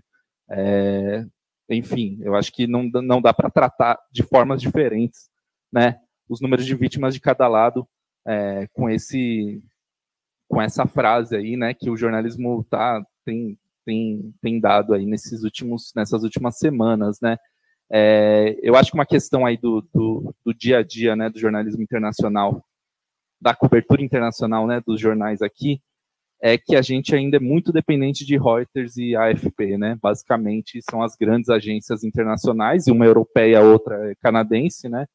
É, e que elas, de certa forma, elas estão pautando, né? A nossa imprensa nacional, enfim, a imprensa ocidental de uma forma geral, mas mesmo correspondentes é, nessas regiões, eles se pautam muito por essa cobertura das, das, dos grandes veículos, né? E eu acho que tem até um detalhe aí um pouco nessa cobertura internacional que tem parte até de correspondentes internacionais, eles são cônjuges de diplomatas, então acho que também tem uma relação ali um pouco é, ideológica ali, é, imiscuída, assim, né? A gente sabe até colegas na própria EBC, assim, os colegas que nos últimos anos tiveram condição de ser correspondentes internacionais são colegas que moram no exterior por serem cônjuges de, é, de diplomatas. Então, é, eu acho que existe também muita essa influência aí, né? É, eles não vão colocar, talvez, uma visão que possa conflitar com o que a própria diplomacia brasileira tem, como ela tem atuado, né? É, mas eu queria trazer, na verdade, um caso pessoal também, né, que aconteceu nesses últimos tempos, que falam, mostra um pouco também o lobby de, é, de Israel, né? É, a gente fez a gente fez um registro no começo do ano sobre aquela, aquele ato que a FEPAL participou em Campinas, né, que teve o evento lá com as universidades israelenses. Foi chamado um protesto ali, né, com o movimento estudantil e a FEPAL é, contra a realização daquele, daquele evento, né, que é, na prática estava é, exaltando ali o, as universidades que têm parcerias ali com, com o exército israelense fazem lobby ali do Estado de Israel, é, e deu uma confusão lá, né? Enfim, é, a gente deu no dia seguinte, com vídeos da internet, né? A gente não fez a cobertura perto e, enfim, colocamos no texto. É, até falo com muita tranquilidade, fui eu que escrevi esse texto. A gente colocou no texto, né, os argumentos da, da, da FEPAL, os argumentos dos manifestantes, né, e a negativa do, do, do, do, organizador do evento, que dizendo que as universidades não tinham qualquer relação com as Forças Armadas de Israel. Enfim, na, na nossa opinião, ali uma nota equilibrada, é, e veio uma nota, enfim, tímida, né? Exatamente até para o tamanho da, do protesto ali, enfim, para a importância da questão. É, é, ligou na redação uma assessora da Stand With Us, né, Brasil, é, dizendo que queriam, eles queriam uma é, direito de resposta, porque é, a gente não, não deu contexto, não falou a forma como devia ser aquela questão. É, então, enfim, era, acho que era até véspera de feriado. É, acabou que a gente não, não, não entrou em contato, ela não voltou também a entrar em contato. É, mas, assim, o evento nem, nem a Stand With Us estava participando da organização do evento, né? Os do evento não entraram em contato com a gente. É, o que eu queria entender, enfim, queria saber se vocês têm, têm conhecimento sobre isso, da ligação exata da Stenivus com o Estado de Israel, porque, assim, ficou muito claro que ela faz esse serviço de, enfim, defender os interesses do Estado de Israel mais do que, inclusive, outras entidades, assim, ela teve uma postura muito ativa, assim, de ligar na redação, e a gente, assim, é uma, é uma redação menor, assim, né, tem uma audiência menor, mas imagino que esse contato com outras redações, com redações maiores, seja muito mais constante, muito mais frequente. A gente já teve, enfim, um colega, é, um ex-colega ali da empresa, é, dizendo que, assim, ah, é, muito influenciado por organizações como essa, dizendo que ah, tem que ver o outro lado também, a gente tem que ver o lado de Israel, porque a Palestina também tem vários problemas e tal, e os jornalistas ficam muito do lado da Palestina, enfim, a gente falou, pô, é o contrário, né? Que a gente vê na prática é o lado de Israel diariamente na imprensa. Né? Obrigado.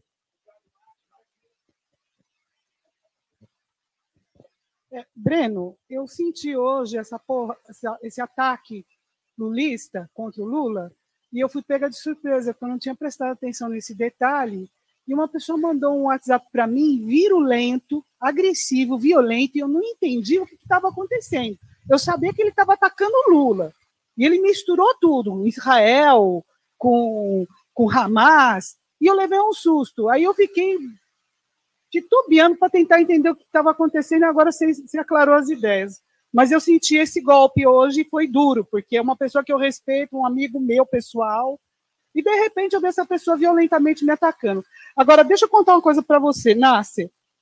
Eu recebi uma nota de um, de um jornalista, desses jornalistas nossos aqui, assim, o Egito avisou o Mossad do ataque do Hamas ah, no, um, alguns meses e o Mossad ignorou. Um texto assim, tá?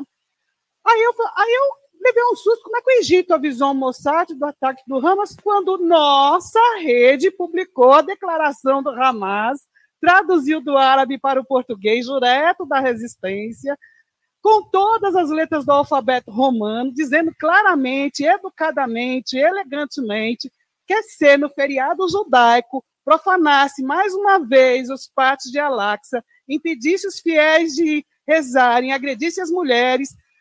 Nessa nota, o Hamas deixou claro que eles iriam responder à agressão que fizeram contra cinco mulheres em Hebron, que o exército israelense entrou na casa dessas mulheres, fizeram elas tirarem a roupa na frente dos filhos, desfilarem na frente das crianças, humilhando essas mulheres, com cães, com cachorros, tá?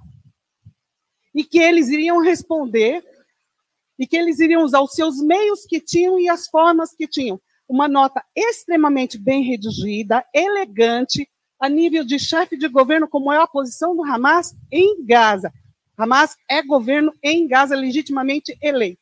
Eu traduzi isso do árabe para o português, publiquei, distribuí para tudo que é canto. Ninguém se interessou. Quantas notas nós traduzimos do árabe para o português da Confederação Islâmica avisando que havia profanação dos pátios de Al-Aqsa, que era para tomar cuidado, que aquilo era é, sério.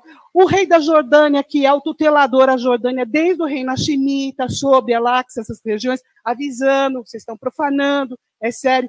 Nós publicamos os vídeos quando os fanáticos ma- maluquetes invadiram, entraram, tomaram de assalto a mesquita de Ibrahim, fizeram um show na porta, um show, uma rave na porta, depois fizeram um show dentro da mesquita de Ibrahim. Se nós, muçulmanos, fizéssemos isso numa sinagoga, onde estaríamos hoje? Então, tudo isso na minha página do Facebook, devidamente registrado, com fonte, com dia, com data, com hora, está lá. Na minha página do LinkedIn, tudo isso está devidamente registrado, com dia, com hora, com data, com tudo. Qual é a surpresa de 7 de outubro? Toda operação militar de 7 de outubro, devidamente registrada, por que fizeram, como fizeram, que jeito fizeram, como foi articulada, quais são os grupos que estão envolvidos nisso. Outra coisa, vou falar do Hamas. Só que essa operação de 7 de outubro não foi pensada por Hamas, foi articulada pelas brigadas Al-Qassim, antevendo o fato de que iriam evacuar Gaza por causa dos contratos do gás de Gaza. Eu tenho artigo publicado no Právida da Rússia, coisas que a mídia sionista não diz sobre o Hamas. Com todas as declarações, inclusive uma das minhas fontes é um general do Fatah.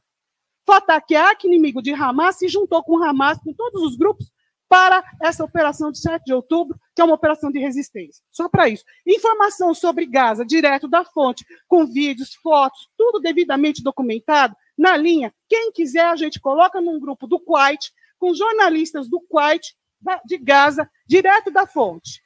Eu publiquei uma foto que eu recebi do hospital da Indonésia, das crianças assassinadas, que estavam todas, que morreram, que estavam todas enroladas no, no, no, no- num lençol branco, e publiquei na minha página do Facebook. O Facebook colocou assim: checagem de imprensa. Essa foto é da Síria.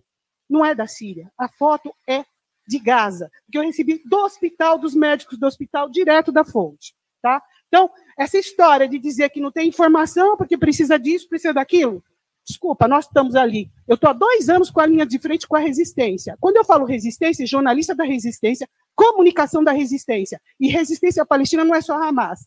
É Frente para a Libertação Democrática da Palestina, é Jihad Islâmico, é Brigadas de Al-Qassim, Fatah também é resistência. O que é resistência palestina? Também não sabe o que é resistência palestina.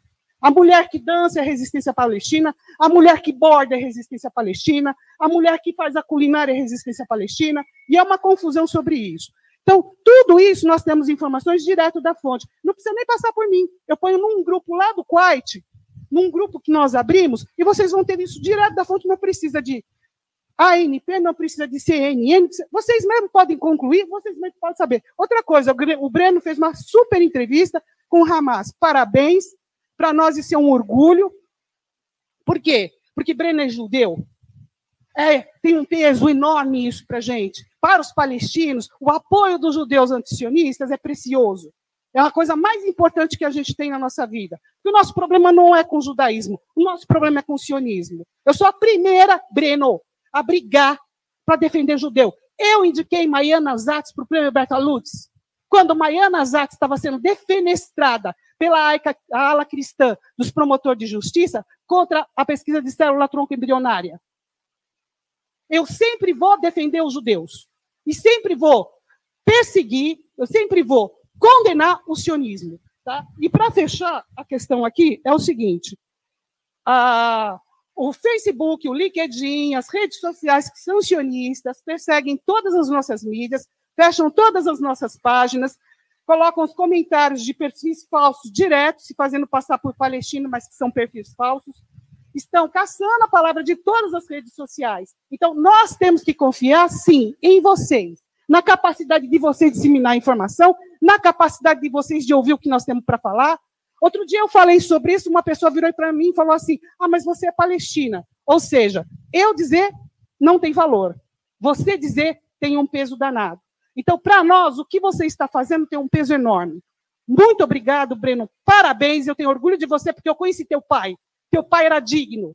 Ele te ensinou e ele deve estar orgulhoso de você agora. Alhamdulillah.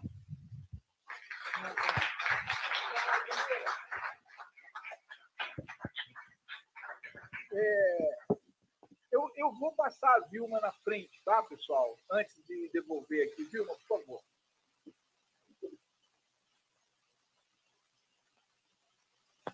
Vilma é diretora do sindicato. Obrigada hein, pela gentileza. É o seguinte, você falou bastante da Folha de São Paulo, e eu, como sou bem antiguinha, eu gosto muito de rádio, né? E eu estava ouvindo a, a Band News. Então, hoje, eu acho que teve uma cobertura interessante, não assim política, mas do ponto de vista humano, que tinha um, é um palestino que é naturalizado brasileiro, que é o Hassan, e uma menina de 18 anos, a tal da Charrete. E eles é, sempre se comunicavam com a banda e mostravam o que estava acontecendo. Quer dizer, acho que até melhor, porque acho que o jornalista não tinha acesso, ou se tinha, a gente sabe o que fala, e eles diziam o que estava acontecendo, os bombardeios ao lado da casa, que tinha sido alugado pelo governo brasileiro, e hoje eles fizeram uma retrospectiva do que tinha falado o Hassan ao longo do tempo. Eu achei assim interessante, emocionante, assim pega um pouco pela emoção. Só que no final estragaram. Aí começaram lá o, o, jornalista lá, o Megali. Por que Hamas é terrorista? Porque Hamas é um grupo terrorista. Então, acabaram com a, com a cobertura que vinha indo muito bem muito emocionante. Então, acho, dá uma angústia muito grande a gente querer desconstruir essa questão do Hamas ser um grupo terrorista. Como é que a gente desconstrói? Eu acho que, diante da perspectiva que a gente tem aqui da, da grande imprensa, acho que vai ser impossível. Porque, como se falou, é a propriedade dos meios de comunicação. Uma coisa que a gente discute há muitos anos não consegue enfrentar isso. Né? Quando tiver essa propriedade, que, como o Breno Altman falou, dirigida e orientada pelos, pelos sionistas, vai ser muito difícil a gente desconstruir a questão do Hamas ser um grupo terrorista. O que, que a gente faz? Assim, eu sou do grupo Tortura no Camais, também, que reúne os antigos presos políticos. Nós fizemos no domingo, aí, porque eu insisti bastante, a Comissão de Justiça e Paz, um ato pela paz. Né?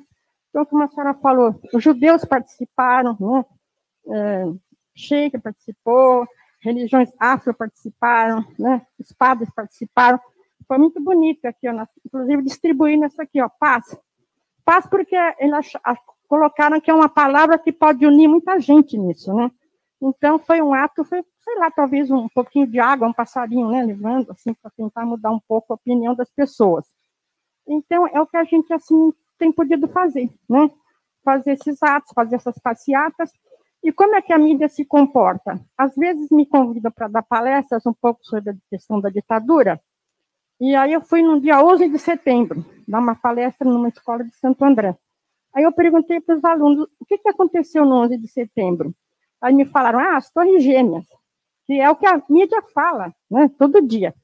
Aí eu falei, tudo bem, não quis também desmentir os alunos. As torres gêmeas, sim, ocorreu esse episódio. Só que para nós brasileiros, o que interessa foi o golpe no Chile. Tinha 5 mil brasileiros que tiveram que sair correndo. O morticínio é que todo mundo sabe o que aconteceu, né? Uma ditadura feroz. Então, é o que a mídia produz, né? Então, isso é, influencia na cabeça dos estudantes. Então, eu acho importante que a gente percorra esses espaços quando a gente é convidado, para desconstruir um pouco o que a mídia fala. A gente sabe que é difícil, né? porque é o que o Bruno falou, quer dizer, a influência toda dos sionistas, então é muito difícil, a propriedade é deles, né? Então fica difícil a gente construir, mas o que a gente pode fazer, seja em pequena escala, seja nas escolas, né? É, explicando um pouco o, o, outro lado. Às vezes eu venho reclamando, mandando bilhetinhos aí para jornalistas, olha, tem que ouvir outro lado. Isso é obrigação do jornalista, ouvir outro lado, mas não ouve, né? Porque, como né, o senhor falou, é política da casa. Então, Hamas é terrorista, é terrorista, e para a gente desconstruir isso é muito difícil. Então, era esse aí meu recado. Tá?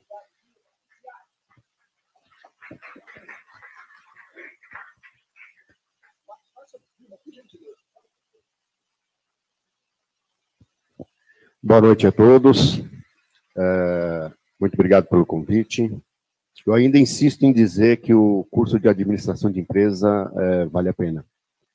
Mesmo sabendo e escutando tudo que a gente acaba escutando. Meu professor, quando eu fiz o curso de psicologia, meu professor de filosofia falou assim: olha, você daria um bom advogado. Acabei fazendo administração de empresa. Mas eu levo isso comigo, doutor. E queria cumprimentá-lo aqui, cumprimentar o Breno, todo o pessoal ali, é, a gente acaba, por muitas vezes, escutando com muita atenção pelo momento, pela delicadeza do assunto e para poder tentar colaborar com alguma coisa, né, quando a gente escuta o que a gente vem escutando. Depois eu precisava do nome da senhora para me anotar a sua página aqui, tá bom? É, lógico que é, a gente acaba lutando muitas coisas e durante a fala a gente vai eliminando essas coisas. Uma coisa que eu queria perguntar, isso eu gostaria que o doutor eh, Selim pudesse receber, é, responder, quando a gente fala do antissemitismo e o que há hoje no mundo, de uma forma geral, é, essa enraização do antissemitismo referente a nossas pessoas, referente ao islamismo, não diretamente tirando os judeus dessa linha, mas é, que envolve diretamente a gente, porque qualquer ato ou qualquer exposição que a gente tenha, sendo, é, de certa forma, muçulmano, carregando uma barba ou com um véu, a gente já é atingido com antissemitismo e anti é, com a islamofobia. Então, eu queria que entender um pouquinho sobre isso, sobre...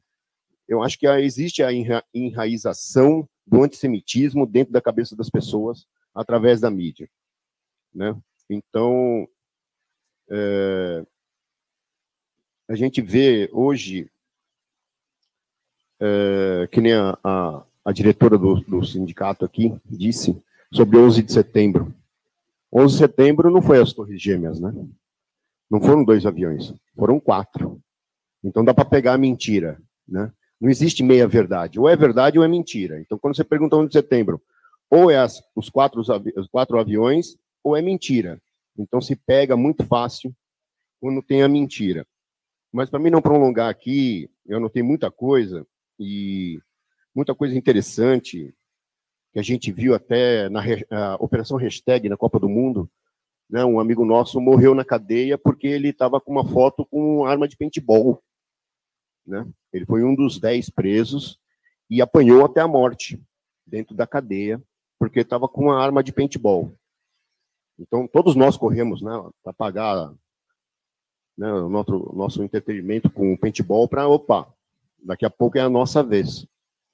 E a gente sabe a influência que tem de órgãos internacionais, é, politicamente, dizendo assim, interferindo na nossa sociedade como um todo.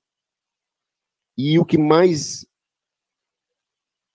me, me choca é a inércia da mídia, é, é, da grande mídia. E me faz questionar até a que limite o jornalista pode ir. Ou até que limite, se eu não me engano, eu escutei de um jornalista de que ele não tem compromisso com a verdade. Eu não sei dizer quem foi, mas eu sei que alguém foi questionado e provaram que era mentira e tinha o direito de resposta tal. E, de certa forma, ele quis dizer que o jornalismo não tem direito não tenho é, o compromisso com a verdade. E a pergunta que eu coloco, talvez, para o sindicato, a parte de jornalismo, é o que o Breno falou aqui. É, nós temos que fazer a terra tremer. Aí a pergunta é: de que forma? Como? Nós vamos, se eu não me engano, sexta-feira, na frente da Rede Globo e do, da Embaixada de Israel. É, colocando uma corrente na porta, não sei, vamos lá ficar dentado, vamos se amarrar. Eu não sei qual é esse termo e eu queria escutar de vocês alguma ideia para a gente poder trabalhar sobre isso. Muito obrigado.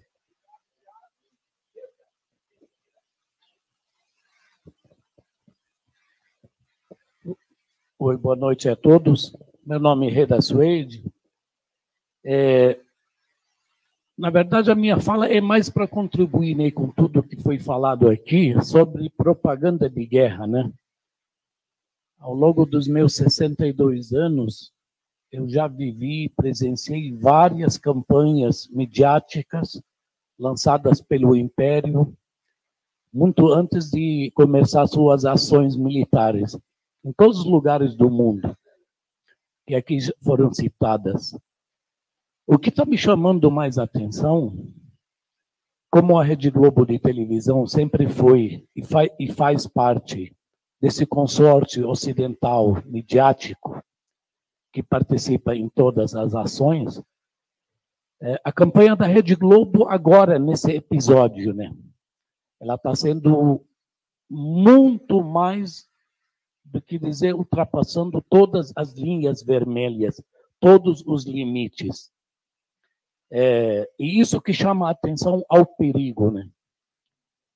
É, em relação a, ao episódio dessa última tentativa, invenção, é, deles vincularem é, o Hezbollah libanês a esse a uma suposta alienação de brasileiros para cometerem atentados terroristas no Brasil. Tem muita gente que está levando na brincadeira isso, né?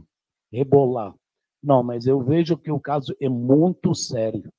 É muito mais sério do que muita gente está imaginando. Porque a Globo apostou pesado. O que, que eles querem? Eles estão partindo, querem conectar os atentados de Buenos Aires a um suposto atentado que ia acontecer no Brasil. A gravidade da situação é estampar nas comunidades árabes no Brasil, exatamente, a pecha de terroristas que atentaram, que tentaram explodir templos judaicos por não sei o quê. A partir do momento que você vê que essa mente chegou a tal ponto do que, que ela seria capaz de fazer. Essa é a questão, é muito séria, é muito mais séria. Eu já assisti esse filme. Eu morei em Foz do Iguaçu por umas duas décadas e meia, mesma cidade que o Salem também, então. E nós assistimos esse filme. É exatamente o filme que vinculava os atentados de Buenos Aires à comunidade árabe de Foz do Iguaçu. E tudo que está passando agora em cena, esse filme eu já assisti. Já no começo do mês, dizia para o Ali Chucair, naquela época. Fizemos uma matéria junto no jornal que circulava aqui na comunidade aqui, sobre uma operação que foi desencadeada pela Polícia Federal. E olha, o que aconteceu agora não é a primeira vez que a Polícia Federal realiza uma operação à revelia do Ministério da Justiça. Aqui tem uma mentira na contagem dessa história, isso tem que ser esclarecido. Renan Calheiros, em 98, quando era ministro do Fernando Henrique, ele foi pego de surpresa também por uma operação da Polícia Federal, no qual denunciamos em Brasília, na época. O jornalista Newton Bobato, autor desse livro que está ali na mesa, que é de Foz do Iguaçu, fez parte da comissão. E todos ficaram surpresos do Ministério da Justiça, próprio ministro. Tomamos conhecimento de uma operação pela Polícia Federal realizada, trouxeram 100 agentes de fora de Foz. Para resumir, no final, era financiada pela, uh, uh, pelo FBI, CIA, sei lá mais quem, e acompanhamento do Mossad. Isso ficou claro, conhecido, registrado, não há nenhuma surpresa. Esse episódio agora de, de eh, no governo Lula, quando o ministro, já no primeiro dia, ele aceitou a versão deles. Ele meio que aceitou. Já no dia seguinte, ele recuou. Então, vamos dizer, o Ministério tinha conhecimento dessa operação da Polícia Federal ou não? Na verdade, da versão, da narrativa, das informações. Essa é a questão. E qual vai ser a saída para o governo brasileiro sobre esse episódio? Porque tem uma tem uma resposta que ele tem que dar. Porque implica implica num fato, num precedente que a Rede Globo de terrorismo estava preparando uma campanha criminosa para incriminar uma parte, uma parcela da sociedade brasileira. E isso não pode passar de jeito que está. Isso tem que ser acompanhado. Acho que o, o, o Breno fechou muito bem. É preciso enfrentar isso, nem que seja de forma bem pequena, de um poder de fogo reduzido, mas isso tende a aumentar. É, agradeço aí todos, era só isso.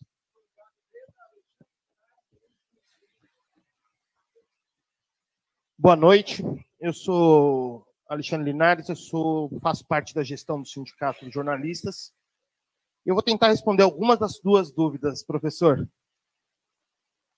O que nós vemos é que existe um manual, um manual de redação, um manual de redação do sionismo. Isso é claro. Esse manual ele é trabalhado com todas as chefias, todo o comando das grandes empresas de jornalismo. E ele é muito claro, com, de, com definição de cada conceito, cada palavra a ser usada.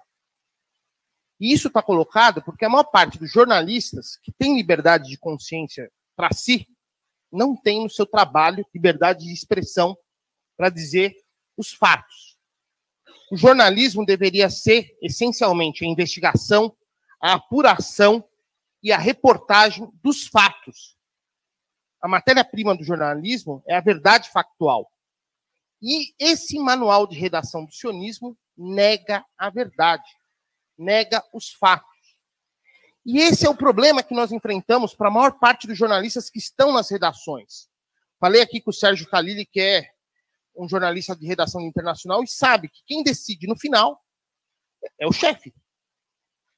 Eu mesmo, durante a cobertura do genocídio brasileiro na pandemia, vi reportagens que foram feitas das denúncias que eu produzi no Serviço Funerário de São Paulo. Eu sou assessor de imprensa do Sindicato dos Servidores Municipais de São Paulo. Denúncias que renderam aquelas imagens aéreas dos cemitérios na Zona Leste de São Paulo serem apagadas das redes sociais de emissoras de TV porque elas não correspondiam à linha dos donos. E isso, no caso, no caso da Palestina, é uma operação de 75 anos sem parar. E isso diz respeito muito a uma luta que esse sindicato tem para que o jornalista tenha liberdade de fazer o seu trabalho, que é investigar, apurar e reportar os fatos.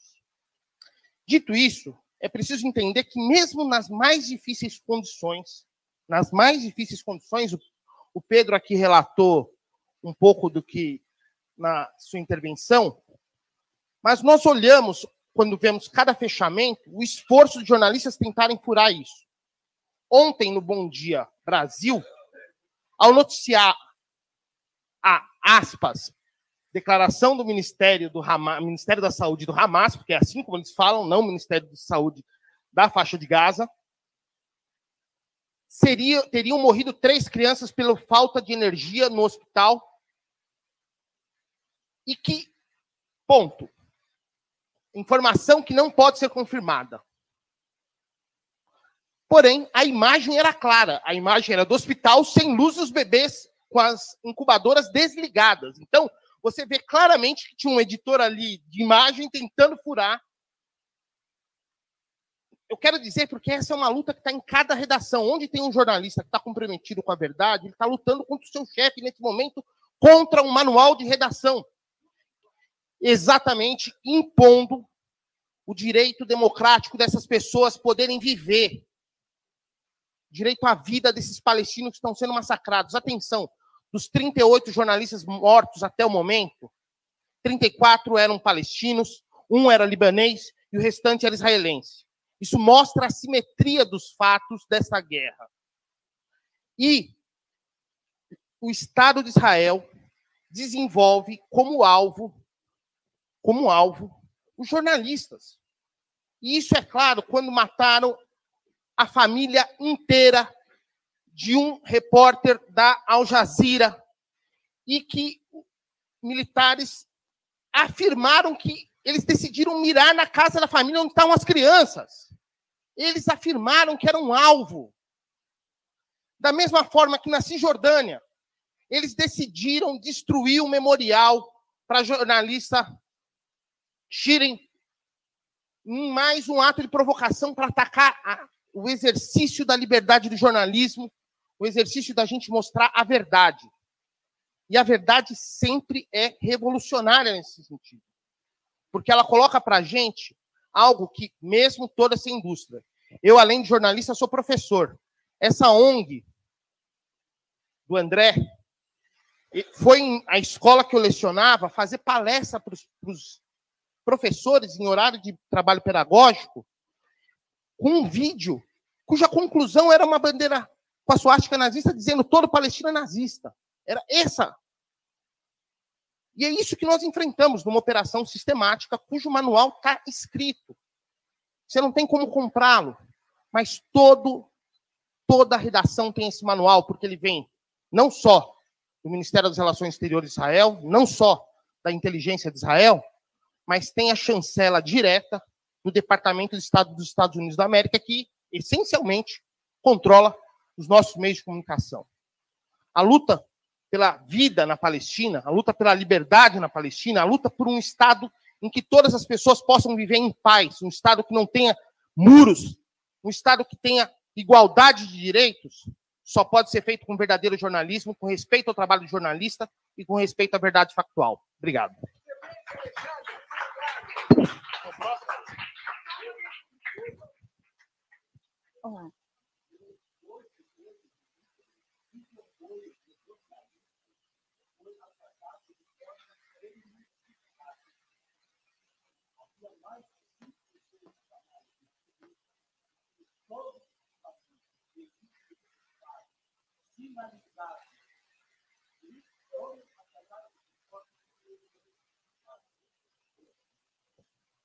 É, boa noite, meu nome é Natália Araújo. Eu estou aqui pelo canal é, Favela Noscala TV, do André Constantini.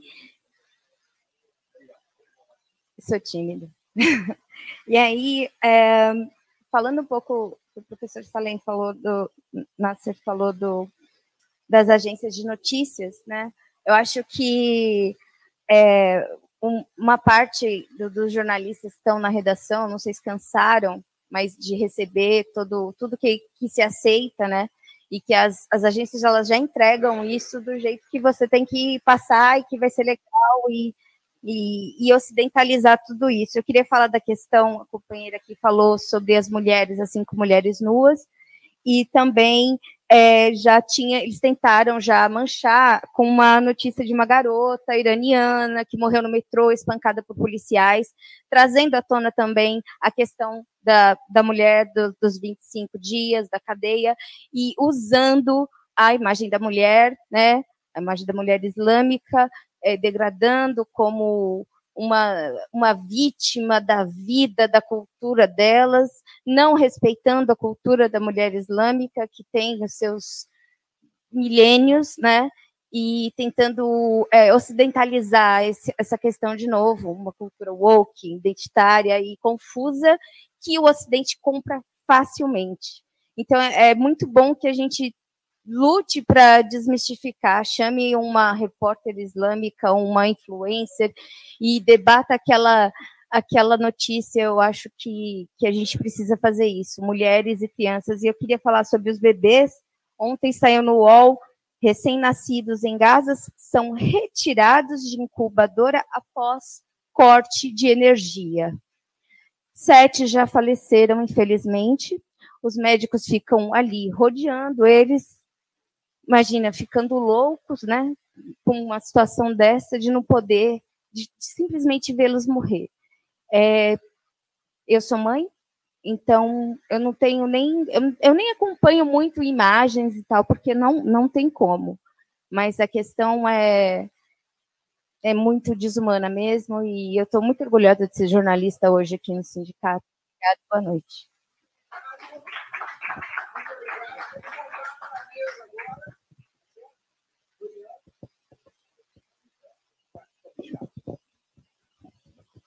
Bom, acho que o, nós estamos aqui querendo ouvir o Nasser e, o, o Breno Alide, principalmente, depois dessas várias todas intervenções.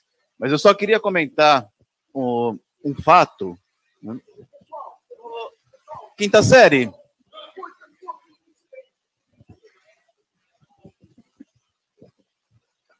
E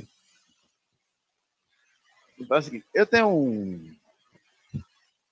vários amigos judeus, um deles em particular, que me manda uma série de coisas me questionando, né? questionou por que, eu entrevistei o Alid, não entrevistei um sionista, né? fazendo algumas, algumas provocações. E me espanta, ele me manda vídeos, me manda relatos né? que ele recebe via comunidade dele, né? eu, não tenho acesso, provavelmente a maioria daqui não tem acesso. É, o nível é espantoso. É, são assim, pessoas justificando o ataque a hospitais porque o Hamas esconde armas embaixo dos hospitais. É, é esse nível.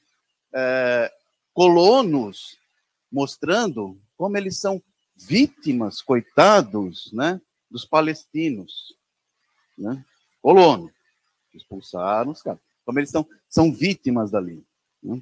E entre outras outras tantas coisas que ele tem que ele acaba se mandando e que às vezes eu respondo, eu não tenho paciência, mas é, é impressionante também o nível de trabalho que se faz dentro da própria comunidade né, para criar esse demônio que é Palestino, Hamas e tudo mais. Então, acho que a gente enfrenta também esse tipo de, de propaganda. Né? Enfrenta em todos os campos. Eu, eu faço parte também, da, além da Federação Nacional dos Jornalistas, pela Federação Nacional dos Jornalistas, do Conselho Nacional de Humanos, na Comissão de Comunicação. E nós tiramos, há alguns dias atrás, uma recomendação para que a cobertura da imprensa tivesse um pouquinho mais de isenção, né? diante de todos os fatos. É um documento de oito páginas explicando nossa posição. Aí hoje, ontem, na verdade, um, uma, uma jornalista, amando da, do seu do seu pauteiro, veio perguntar se a comissão, ao defender né, que não se falasse uh, uma guerra entre Hamas e Israel, né, ou que não se chamasse Hamas como um grupo terrorista, ela perguntou, e também para mim, se a comissão endossava os ataques terroristas do Hamas.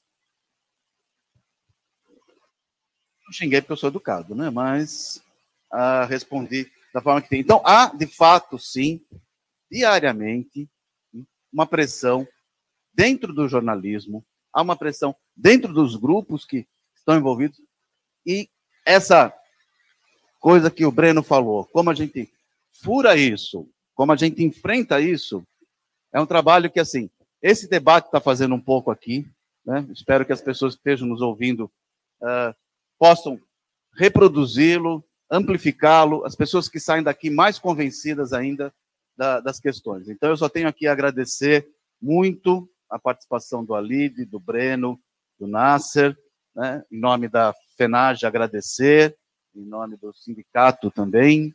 Né? Uh, lembrar aqui de fazer uma homenagem a um companheiro nosso que recentemente nos deixou, Cláudio Soares, prematuramente, ele estaria aqui hoje, infelizmente não, não está, mas dedica também essa luta a, a ele que, durante muitas e muitas décadas, também foi um grande lutador pela democracia. Obrigado. Cláudio, presente. Presente. Obrigado. O Alide, por favor. É, muito rápido. Obrigado mais uma vez a todos e todas que estão aqui.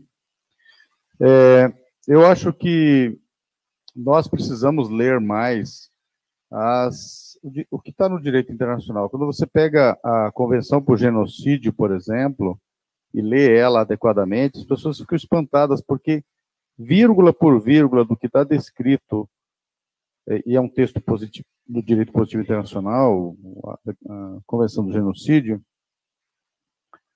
É, então, eu acho que falta, e aqui eu quero talvez correr um risco de não ser exatamente muito.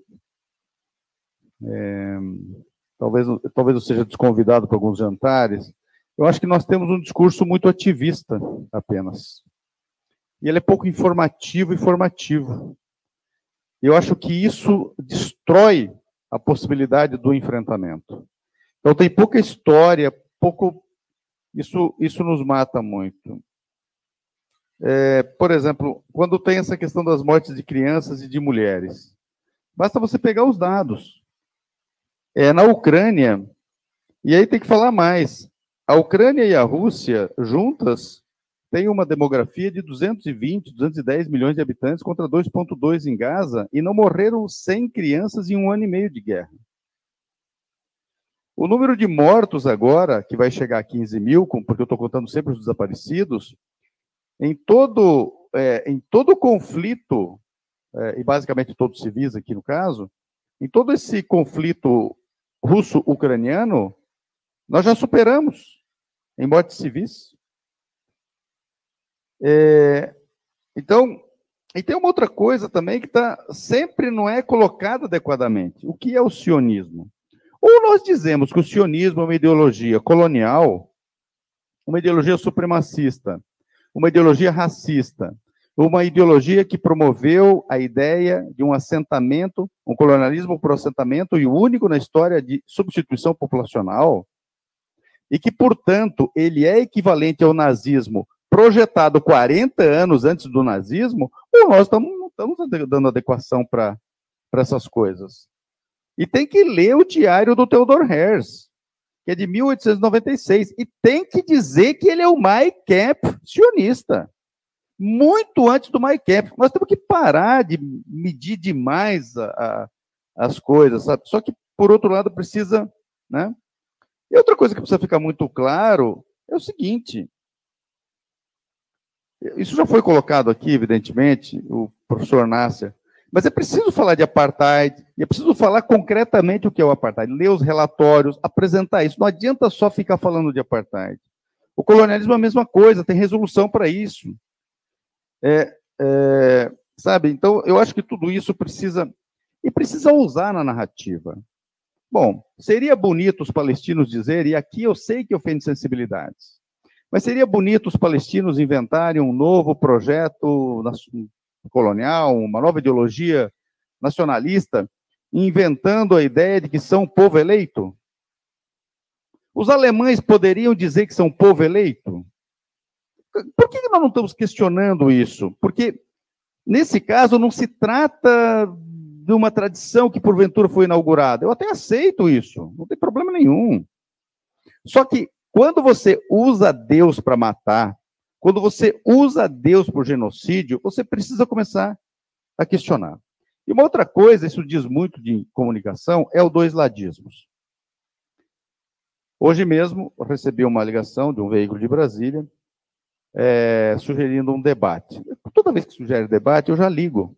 Falar, nós temos uma posição de princípio assim, assim, assado. Quando os sionistas sentarem com os nazistas para debater o holocausto euro-judeu, eu escrevo holocausto com caixa abaixo e digo que ele é euro-judeu, porque ele aconteceu na Europa, europeus matando europeus. Aí nós sentamos com os sionistas. Aí nós sentamos até com a Conib. Agora, eles têm que sentar com o partido nazista para discutir o holocausto. Por que dois ladismos? Nós estamos sofrendo genocídio há 76 anos e você tem que ouvir os dois lados?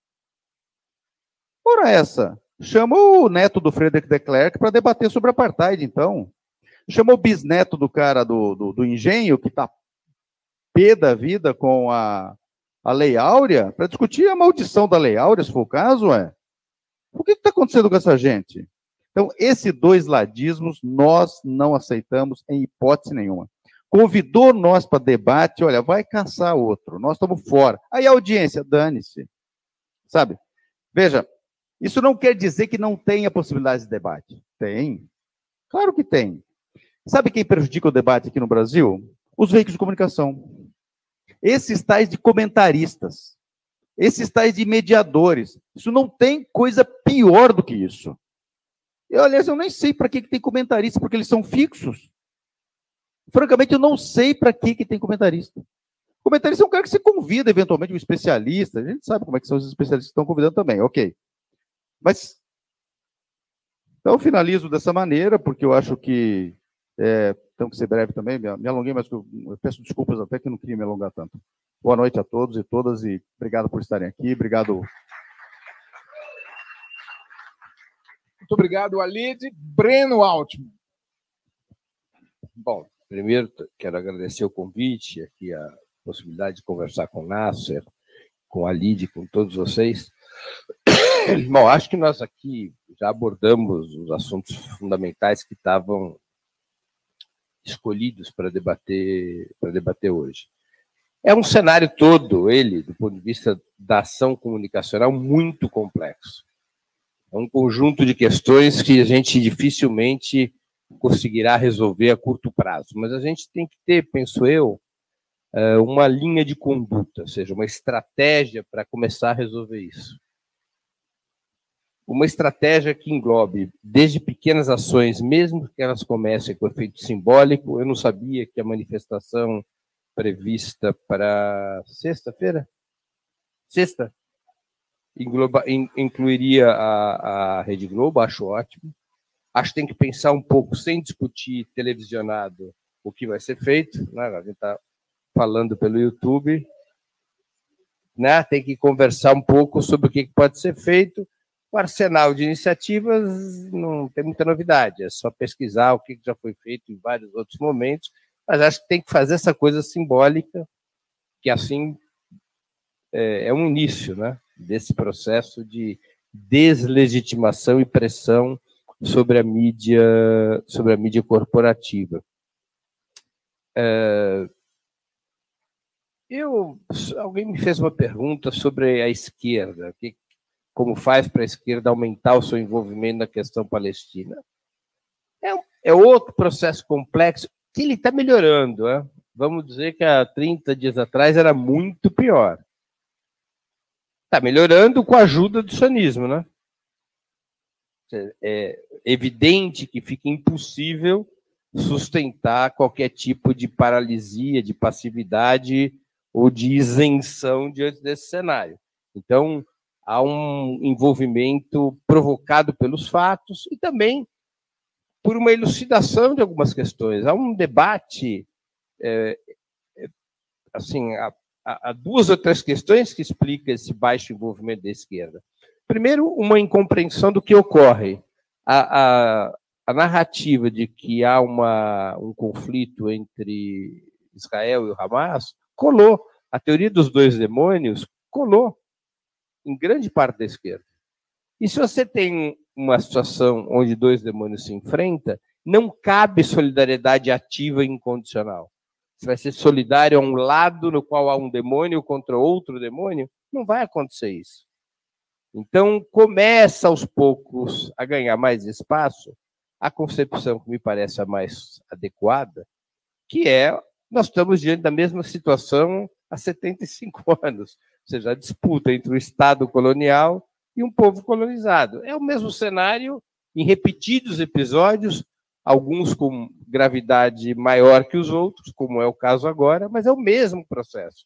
Um processo pelo qual um povo colonizado, sem, sem portas abertas para resolver a sua situação de opressão por métodos pacíficos, diplomáticos, é obrigado a resolver pelo método da insurgência, como foram todas as lutas anticoloniais, a começar pela libertação dos Estados Unidos contra o colonialismo britânico. Eles não fizeram com flores, chá e hinos, né? Eles eh, tiveram que enfrentar o Império Britânico. Ou América Hispânica, a mesma história, e todas as lutas anticoloniais que nós conhecemos. Então, começa, creio eu, a, a ter mais espaço essa concepção, que sempre foi a concepção tradicionalmente majoritária na esquerda brasileira. Sempre foi.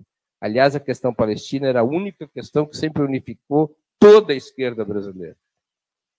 Há um segundo problema que é o cálculo eleitoral. Aí vem, vem para o que o Nasser falou do capítulo do medo. É o medo de que a defesa da resistência palestina promova uma evasão de votos do fundamentalismo neopentecostal. Esse é um medo que graça por todas as partes, dado o fato de que a extrema-direita no Brasil é associada ao fundamentalismo pentecostal e ao sionismo.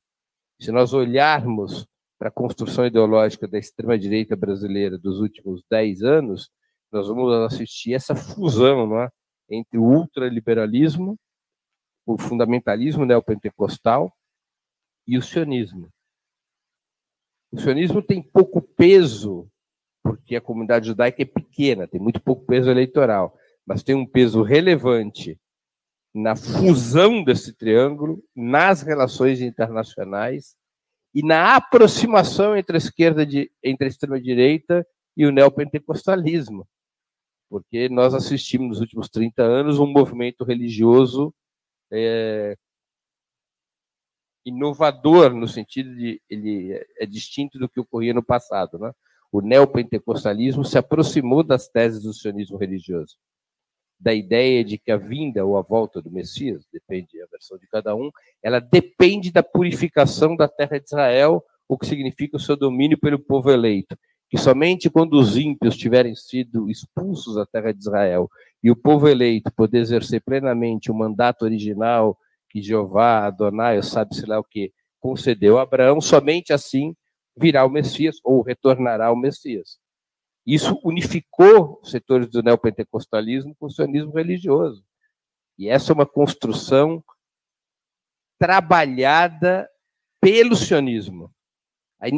Esse movimento religioso foi provocado pelo sionismo nos Estados Unidos a partir dos anos 80. Foi uma operação construída em torno de uma certa interpretação do Velho Testamento. Isso está na base ideológica da extrema-direita brasileira. E esse medo de perder o voto, ele existe. Acho, eu já disse isso em outras oportunidades, um medo tosco, além de covarde. Tosco porque, é, na verdade, nós estamos diante de uma chance de ouro de dividir os neopentecostais, porque o massacre de Israel contra os palestinos abre a possibilidade de acessar os neopentecostais. Ou a gente acha que a massa dos neopentecostais acha bacana o morticídio que está acontecendo na Palestina. É evidente que não. é? Uma grande parte dos evangélicos, se tiver a informação do que está acontecendo, se a gente puder acessá-los, dialogar, se dará conta de que aquilo é um horror. Isso é, distanciará os evangélicos dessa combinação ideológica ao redor da extrema-direita brasileira. Há outros problemas também. A esquerda não vive um bom momento, há uma desidratação ideológica de longo curso, que é antiga. E vou contar uma coisa que sempre aconteceu, e vai acontecer de novo. Quando uma geração de esquerda já não é mais capaz de dar conta do recado, surge uma nova geração. Essa nova geração não apenas ganha protagonismo, como ainda ela puxa aqueles mais antigos que estavam, ou parte daqueles mais antigos que estavam meio acomodados. Foi assim que aconteceu, por exemplo, quando surge o PT nos anos, final dos anos 70 e nos anos 80. Toda aquela geração de esquerda que orbitava ao redor do velho Partido Comunista Brasileiro, parte dela já com a bandeira reada, já acomodada, parte se anima com aquela nova geração que passa a protagonizar a luta política. Vai acontecer a mesma coisa. Eu tenho ido em vários lugares é, em boa parte desses lugares que eu vou, predomina a juventude para discutir a questão palestina. É uma nova geração que, por outros caminhos, vai assumir uma nova etapa da luta e essas coisas vão se resolver. Né? Não, a situação não é boa, mas eu também não sou um pessimista sobre o futuro.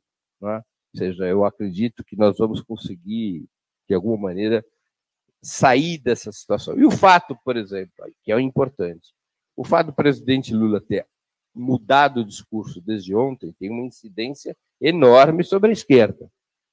Tem uma grande incidência sobre a esquerda. Basta ver as redes sociais de todos os parlamentares hoje, dos partidos, todos agora estão batendo no sionismo porque atacaram o Lula. Então é bom. Antes você via ali a maior parte boca que usa, né? Sem movimentou. Então isso também tem um peso, né? E por fim, aqui eu encerro, já falei demais. Eu acho que tem uma outra questão, Walid, que eu acho que é fundamental nessa lógica que você propõe do diálogo, de esclarecer para as pessoas, que é assim: é, ao longo do, das gerações, a gente tem questões que são é, divisores de água. Elas são essenciais para um determinado tempo histórico. A Guerra Civil Espanhola foi isso nos anos 30, a defesa da República Espanhola. A luta contra o nazifascismo foi isso. A Guerra do Vietnã foi isso. E nos tempos atuais, das atuais gerações, a questão palestina joga esse papel. Não diz respeito, não diz respeito apenas à questão palestina.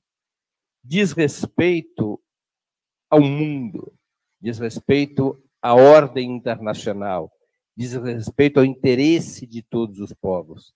Então, isso eu creio que também é fundamental a gente inserir no nosso discurso, especialmente no diálogo com as pessoas de esquerda. As pessoas têm que entender que essa não é apenas uma questão complicada, aparentemente complicada, que a gente deixa assim meio que de lado, porque a gente não conhece bem, e vamos em frente, em algum momento essa questão se ajeita, ou não se ajeita, e se não se ajeitar também está tudo bem. Sabe, como são essas questões que acontecem no mundo? Puxa, que, que a gente sabe aqui da luta do povo do Nepal? Ela era uma questão importante, a luta do povo do Nepal, como qualquer luta, mas ela não é uma questão mundial. Ela não é um divisor de águas. É? O que, que a gente sabe, sei lá, da luta do povo. Mas a questão palestina é, é divisionária. Ou seja, ela é uma questão há muitos e muitos anos, há décadas, ela é uma questão divisionária. Isso a gente tem que dialogar com as forças de esquerda para engajá-las na solidariedade, não deixar espaço para que esse assunto seja colocado numa, numa espécie de arquivo morto, que é onde estava o 17 de outubro. Era onde estava. Se tivesse havido o acordo da o chamado acordo de Abraão, tivesse sido completado, com a Arábia Saudita reconhecendo Israel e pagando o preço de abandonar o financiamento à faixa de Gaza, a questão palestina seria uma espécie de Pompeia dos tempos modernos. Ia desaparecer. Porque o grau de isolamento ia ser absurdo. Isso se rompeu.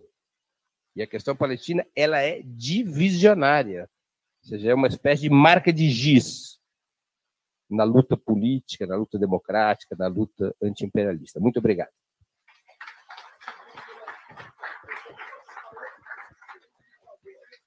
Muito bem, vou, vou, tentar ser breve também.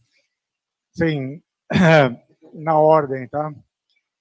O, o Breno falou disso com, com bastante clareza, que assim, eu não acho que haja uma máquina de narrativa mais poderosa que a do sionismo. Assim. Não sei se já conheceu um dia, mas hoje no mundo não há nada tão poderoso. E isso, esse poder é imenso, é imenso. É por isso que é um pouco isso, ele consegue fazer com que a gente não veja os milhares de crianças mortas, certo? É tão poderoso que gente de esquerda, de carteirinha e tal, precisa pagar o pedágio. Eu detesto o Hamas, o tratamento que o Hamas dá para as mulheres, eles são ditadores, sabe? Eles querem o fim do Estado de Israel. Quer dizer, você, não é que você tem que pagar porque alguém está exigindo. Você acha que tem que pagar porque, sabe, sinceramente, você passa a acreditar naquilo. Quer dizer, tem, tem alguém te. É um pouco. Assim, não é exatamente a mesma imagem, tá? Não vou colocar as coisas na mesma proporção, mas só para, antes do fim da noite, colocar uma nota de humor, mas é que cabe, sabe? Tem um filme antigo já, humor negro, né? Humor é, Killer Mom, né? O, a, a mamãe é de morte ou alguma coisa assim. Ela é uma assassina em série. E alguém um dia testemunha ela matando, matando o namorado da filha que ela detestava o testemunho é implacável, tal. só que o testemunho é feito por uma vizinha que ela mesma detestava e que tinha um pecado mortal. Ela não reciclava o lixo, sabe? Então, depois do testemunho da mulher que viu ela matando o cara, a machadada, ela diz, eu tenho, ela faz a própria defesa, né? Ela diz: Eu tenho uma única pergunta. Fulana, a senhora recicla? E ela: Não. O tribunal inteiro, oh, sabe?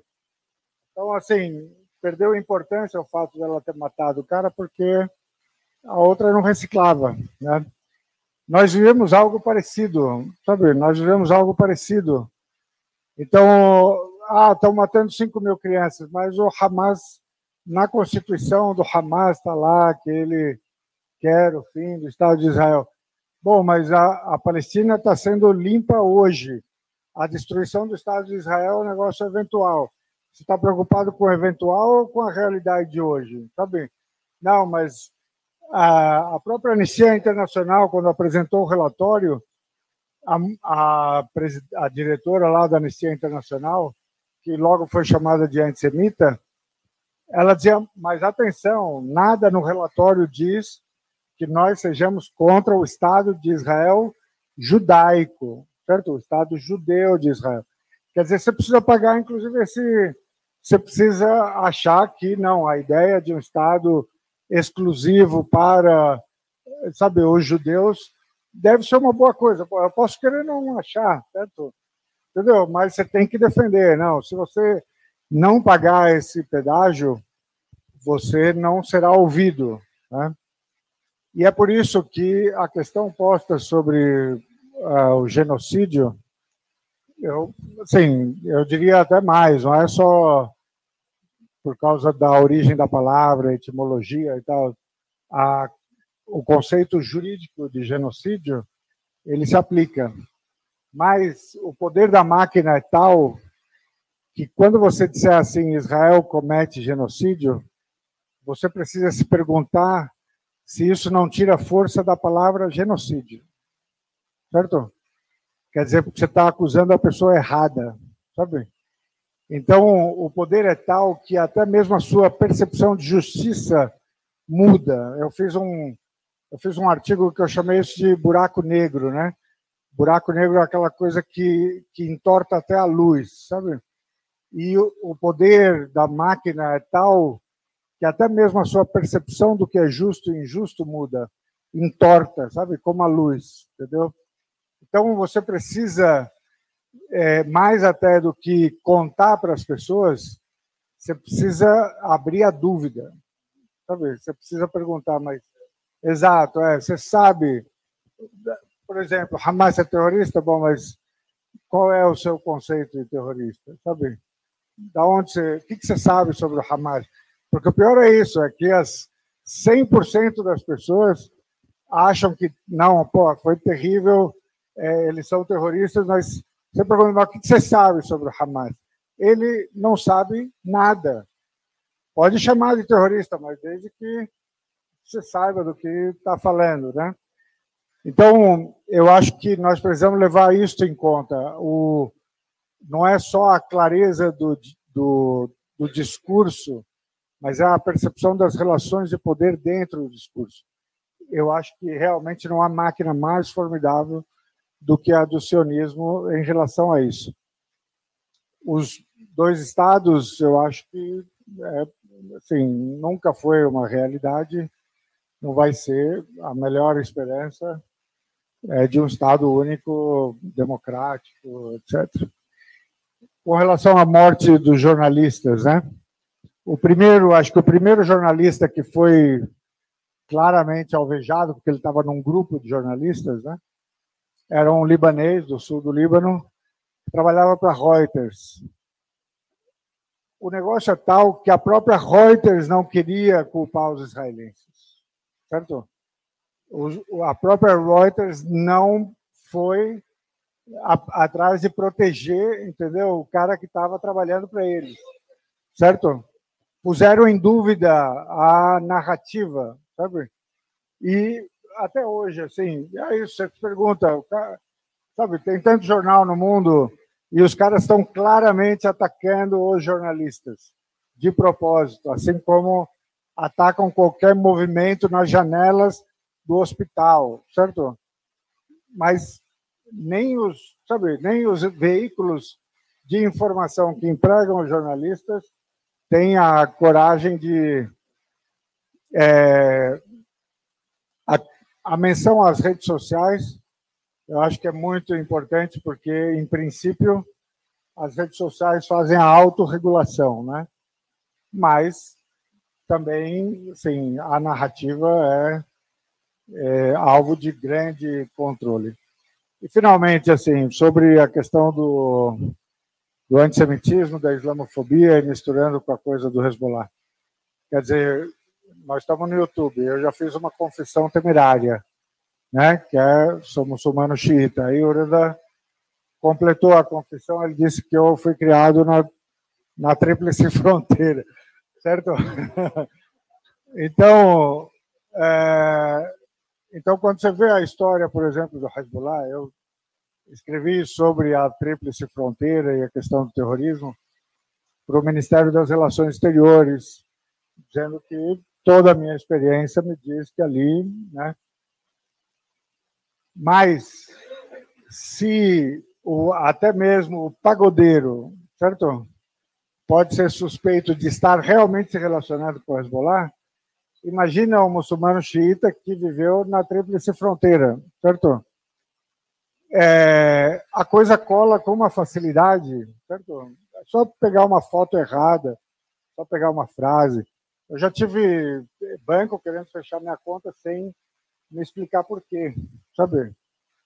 É, e depois aparecer lá o Paraguai, sabe assim, alguma coisa. Então isso é, é muito é muito preocupante, né?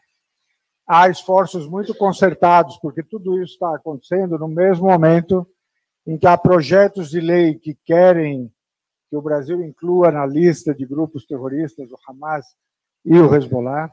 Há projetos de lei que querem que as universidades coloquem no currículo é, educação sobre o Holocausto, mas com um viés específico. Há esforços para transformar em lei aqui no Brasil a definição de antissemitismo como incluindo as críticas a Israel, certo? Como foi feito em em vários países da Europa. Se você combinar tudo isso, o quadro, tanto se, se tudo isso passar, né, é, alguém como eu deve tomar muito cuidado. Eu já é, já pensei também na ideia de que ó, podíamos aumentar a definição de antissemitismo, né? Porque outro dia, quando me acusaram disso, eu falei, olha, provavelmente mais, mais semita do que eu nesse, nessa sala aqui, não vai achar, entendeu? Porque, que eu saiba, 400 anos de história de família é todo mundo árabe, não é? Sim. E, e eu expliquei, né, que o semita começa como um conjunto de línguas, né? Então, são as línguas semíticas.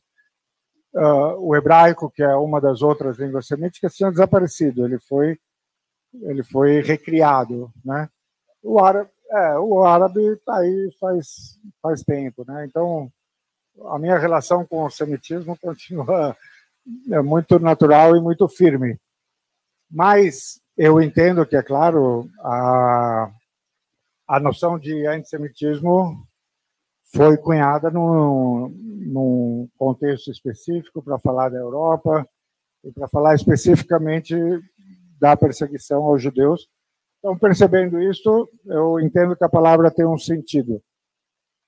Mas se essa é a preocupação, sabe, o que está acontecendo e o que a máquina está fazendo só aumenta o antissemitismo, sabe? Não comigo, não em mim, mas, sabe, dá um prato cheio para quem quiser confirmar, né, o seu é, a sua tendência, digamos, a dizer ó, o controle está todo na mão, sabe? Tá? É, e eu acho que as pessoas hoje, né, eu acho que isso, para finalizar, conversando um pouco com o que o Bruno dizia sobre a esquerda e sobre é, e o Alit sobre o nosso discurso e tal, a coisa ganhou relevância de novo, sim, por causa do ataque do 7 de, setembro, do 7 de outubro, isso é verdade. Né? É, voltou a, a, a, chamar a atenção, etc. Mas fez isto, primeiro, de um jeito impondo uma derrota a Israel, que Israel não sofria desde a formação do Estado, certo? É a maior derrota militar e por isso o susto é tão fenomenal, sabe?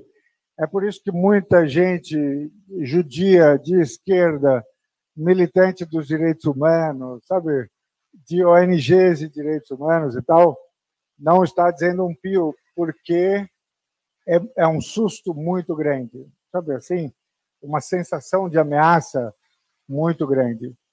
No momento em que o mundo está mudando, sabe, em que a hegemonia americana está no seu, sabe, na descendente, em que o Oriente Médio voltou a ser uma chave desse poder, porque antes a gente achava que estava tudo sendo jogado na Ucrânia e que na Ucrânia essa prova da decadência americana estava se dando. Não estou falando de amanhã, né? Estou falando de uma decadência. Mas aí apareceu um negócio em Gaza e os Estados Unidos tiveram que correr para segurar o seu bebê, como se diz, sabe? Sim, para segurar o bebê, entendeu? Porque eles sentiram que o bebê estava em risco. Tá? E dependendo do que acontecer, e ó, a derrota do, de Israel não, ela só não está declarada, tá? mas ela está esperando o cessar-fogo e aí o mundo vai saber que Israel foi derrotado no dia 7. Certo? Porque aí é que vai começar as concessões a Gaza, o novo arranjo, é, a troca de, de, prisioneiros, certo? Aí é que vai começar a, a derrota israelense a ficar clara, sabe?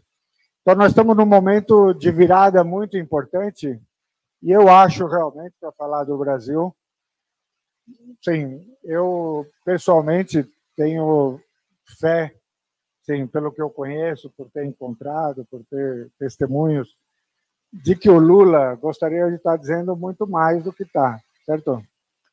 Mas eu sei também que o Lula é muito sensível a vários tipos de pressão. E ele as está sofrendo todas agora, certo? Mas que sim, eu gostaria de ver o governo brasileiro pisar mais firme, eu gostaria, porque eu acho que faria muito bem, sabe? Como se diz na expressão em árabe, tem gente achando que o nosso muro é muito baixo e que, portanto, é fácil de pular, sabe? Então você precisa mostrar que o seu muro é mais alto. Né? Obrigado.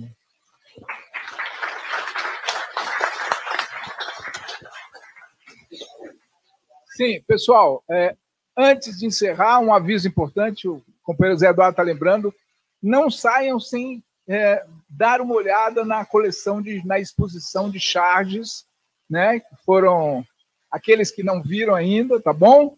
E também há ainda guloseimas ali na mesa, café para quem quiser ficar acordado à noite. Eu gostaria muito, em nome do Sindicato de Jornalistas, de agradecer a todas e todos vocês que participaram dessa atividade agradecer ao Norian Segato, agradecer ao Alid Rabá, nosso co-anfitrião, né, Alid? E agradecer especialmente ao Breno Altman e ao professor Salem Nasser por participarem da nossa atividade. Lembrando também, temos na nossa retaguarda técnica o companheiro Eduardo Viné, diretor do sindicato, que é o responsável por toda a área técnica. Tá bem? Zé Eduardo foi um dos organizadores do evento. Então, uh, um último aviso, que é o seguinte: uma companheira nossa do Paraná, uh, que é advogada, que é militante de direitos humanos, a Tânia Mandarina, que o Alide conhece, mandou, é, é, pediu para a gente informar o seguinte: tem um advogado famoso na França, Gilles Dever, que está preparando uma ação penal para dar entrada no Tribunal Penal Internacional para processar Israel pelos crimes de guerra. Então, é, acho que não, acho que ele vai aguardar subscrições. É, então nós vamos informar isso nas páginas do nosso sindicato e, e fiquem atentos para se vocês puderem participar. Tá bem? Eu acho que é isso, pois não, Adriano. Tá bem, então está encerrado. Muito obrigado e vamos à luta. Palestina!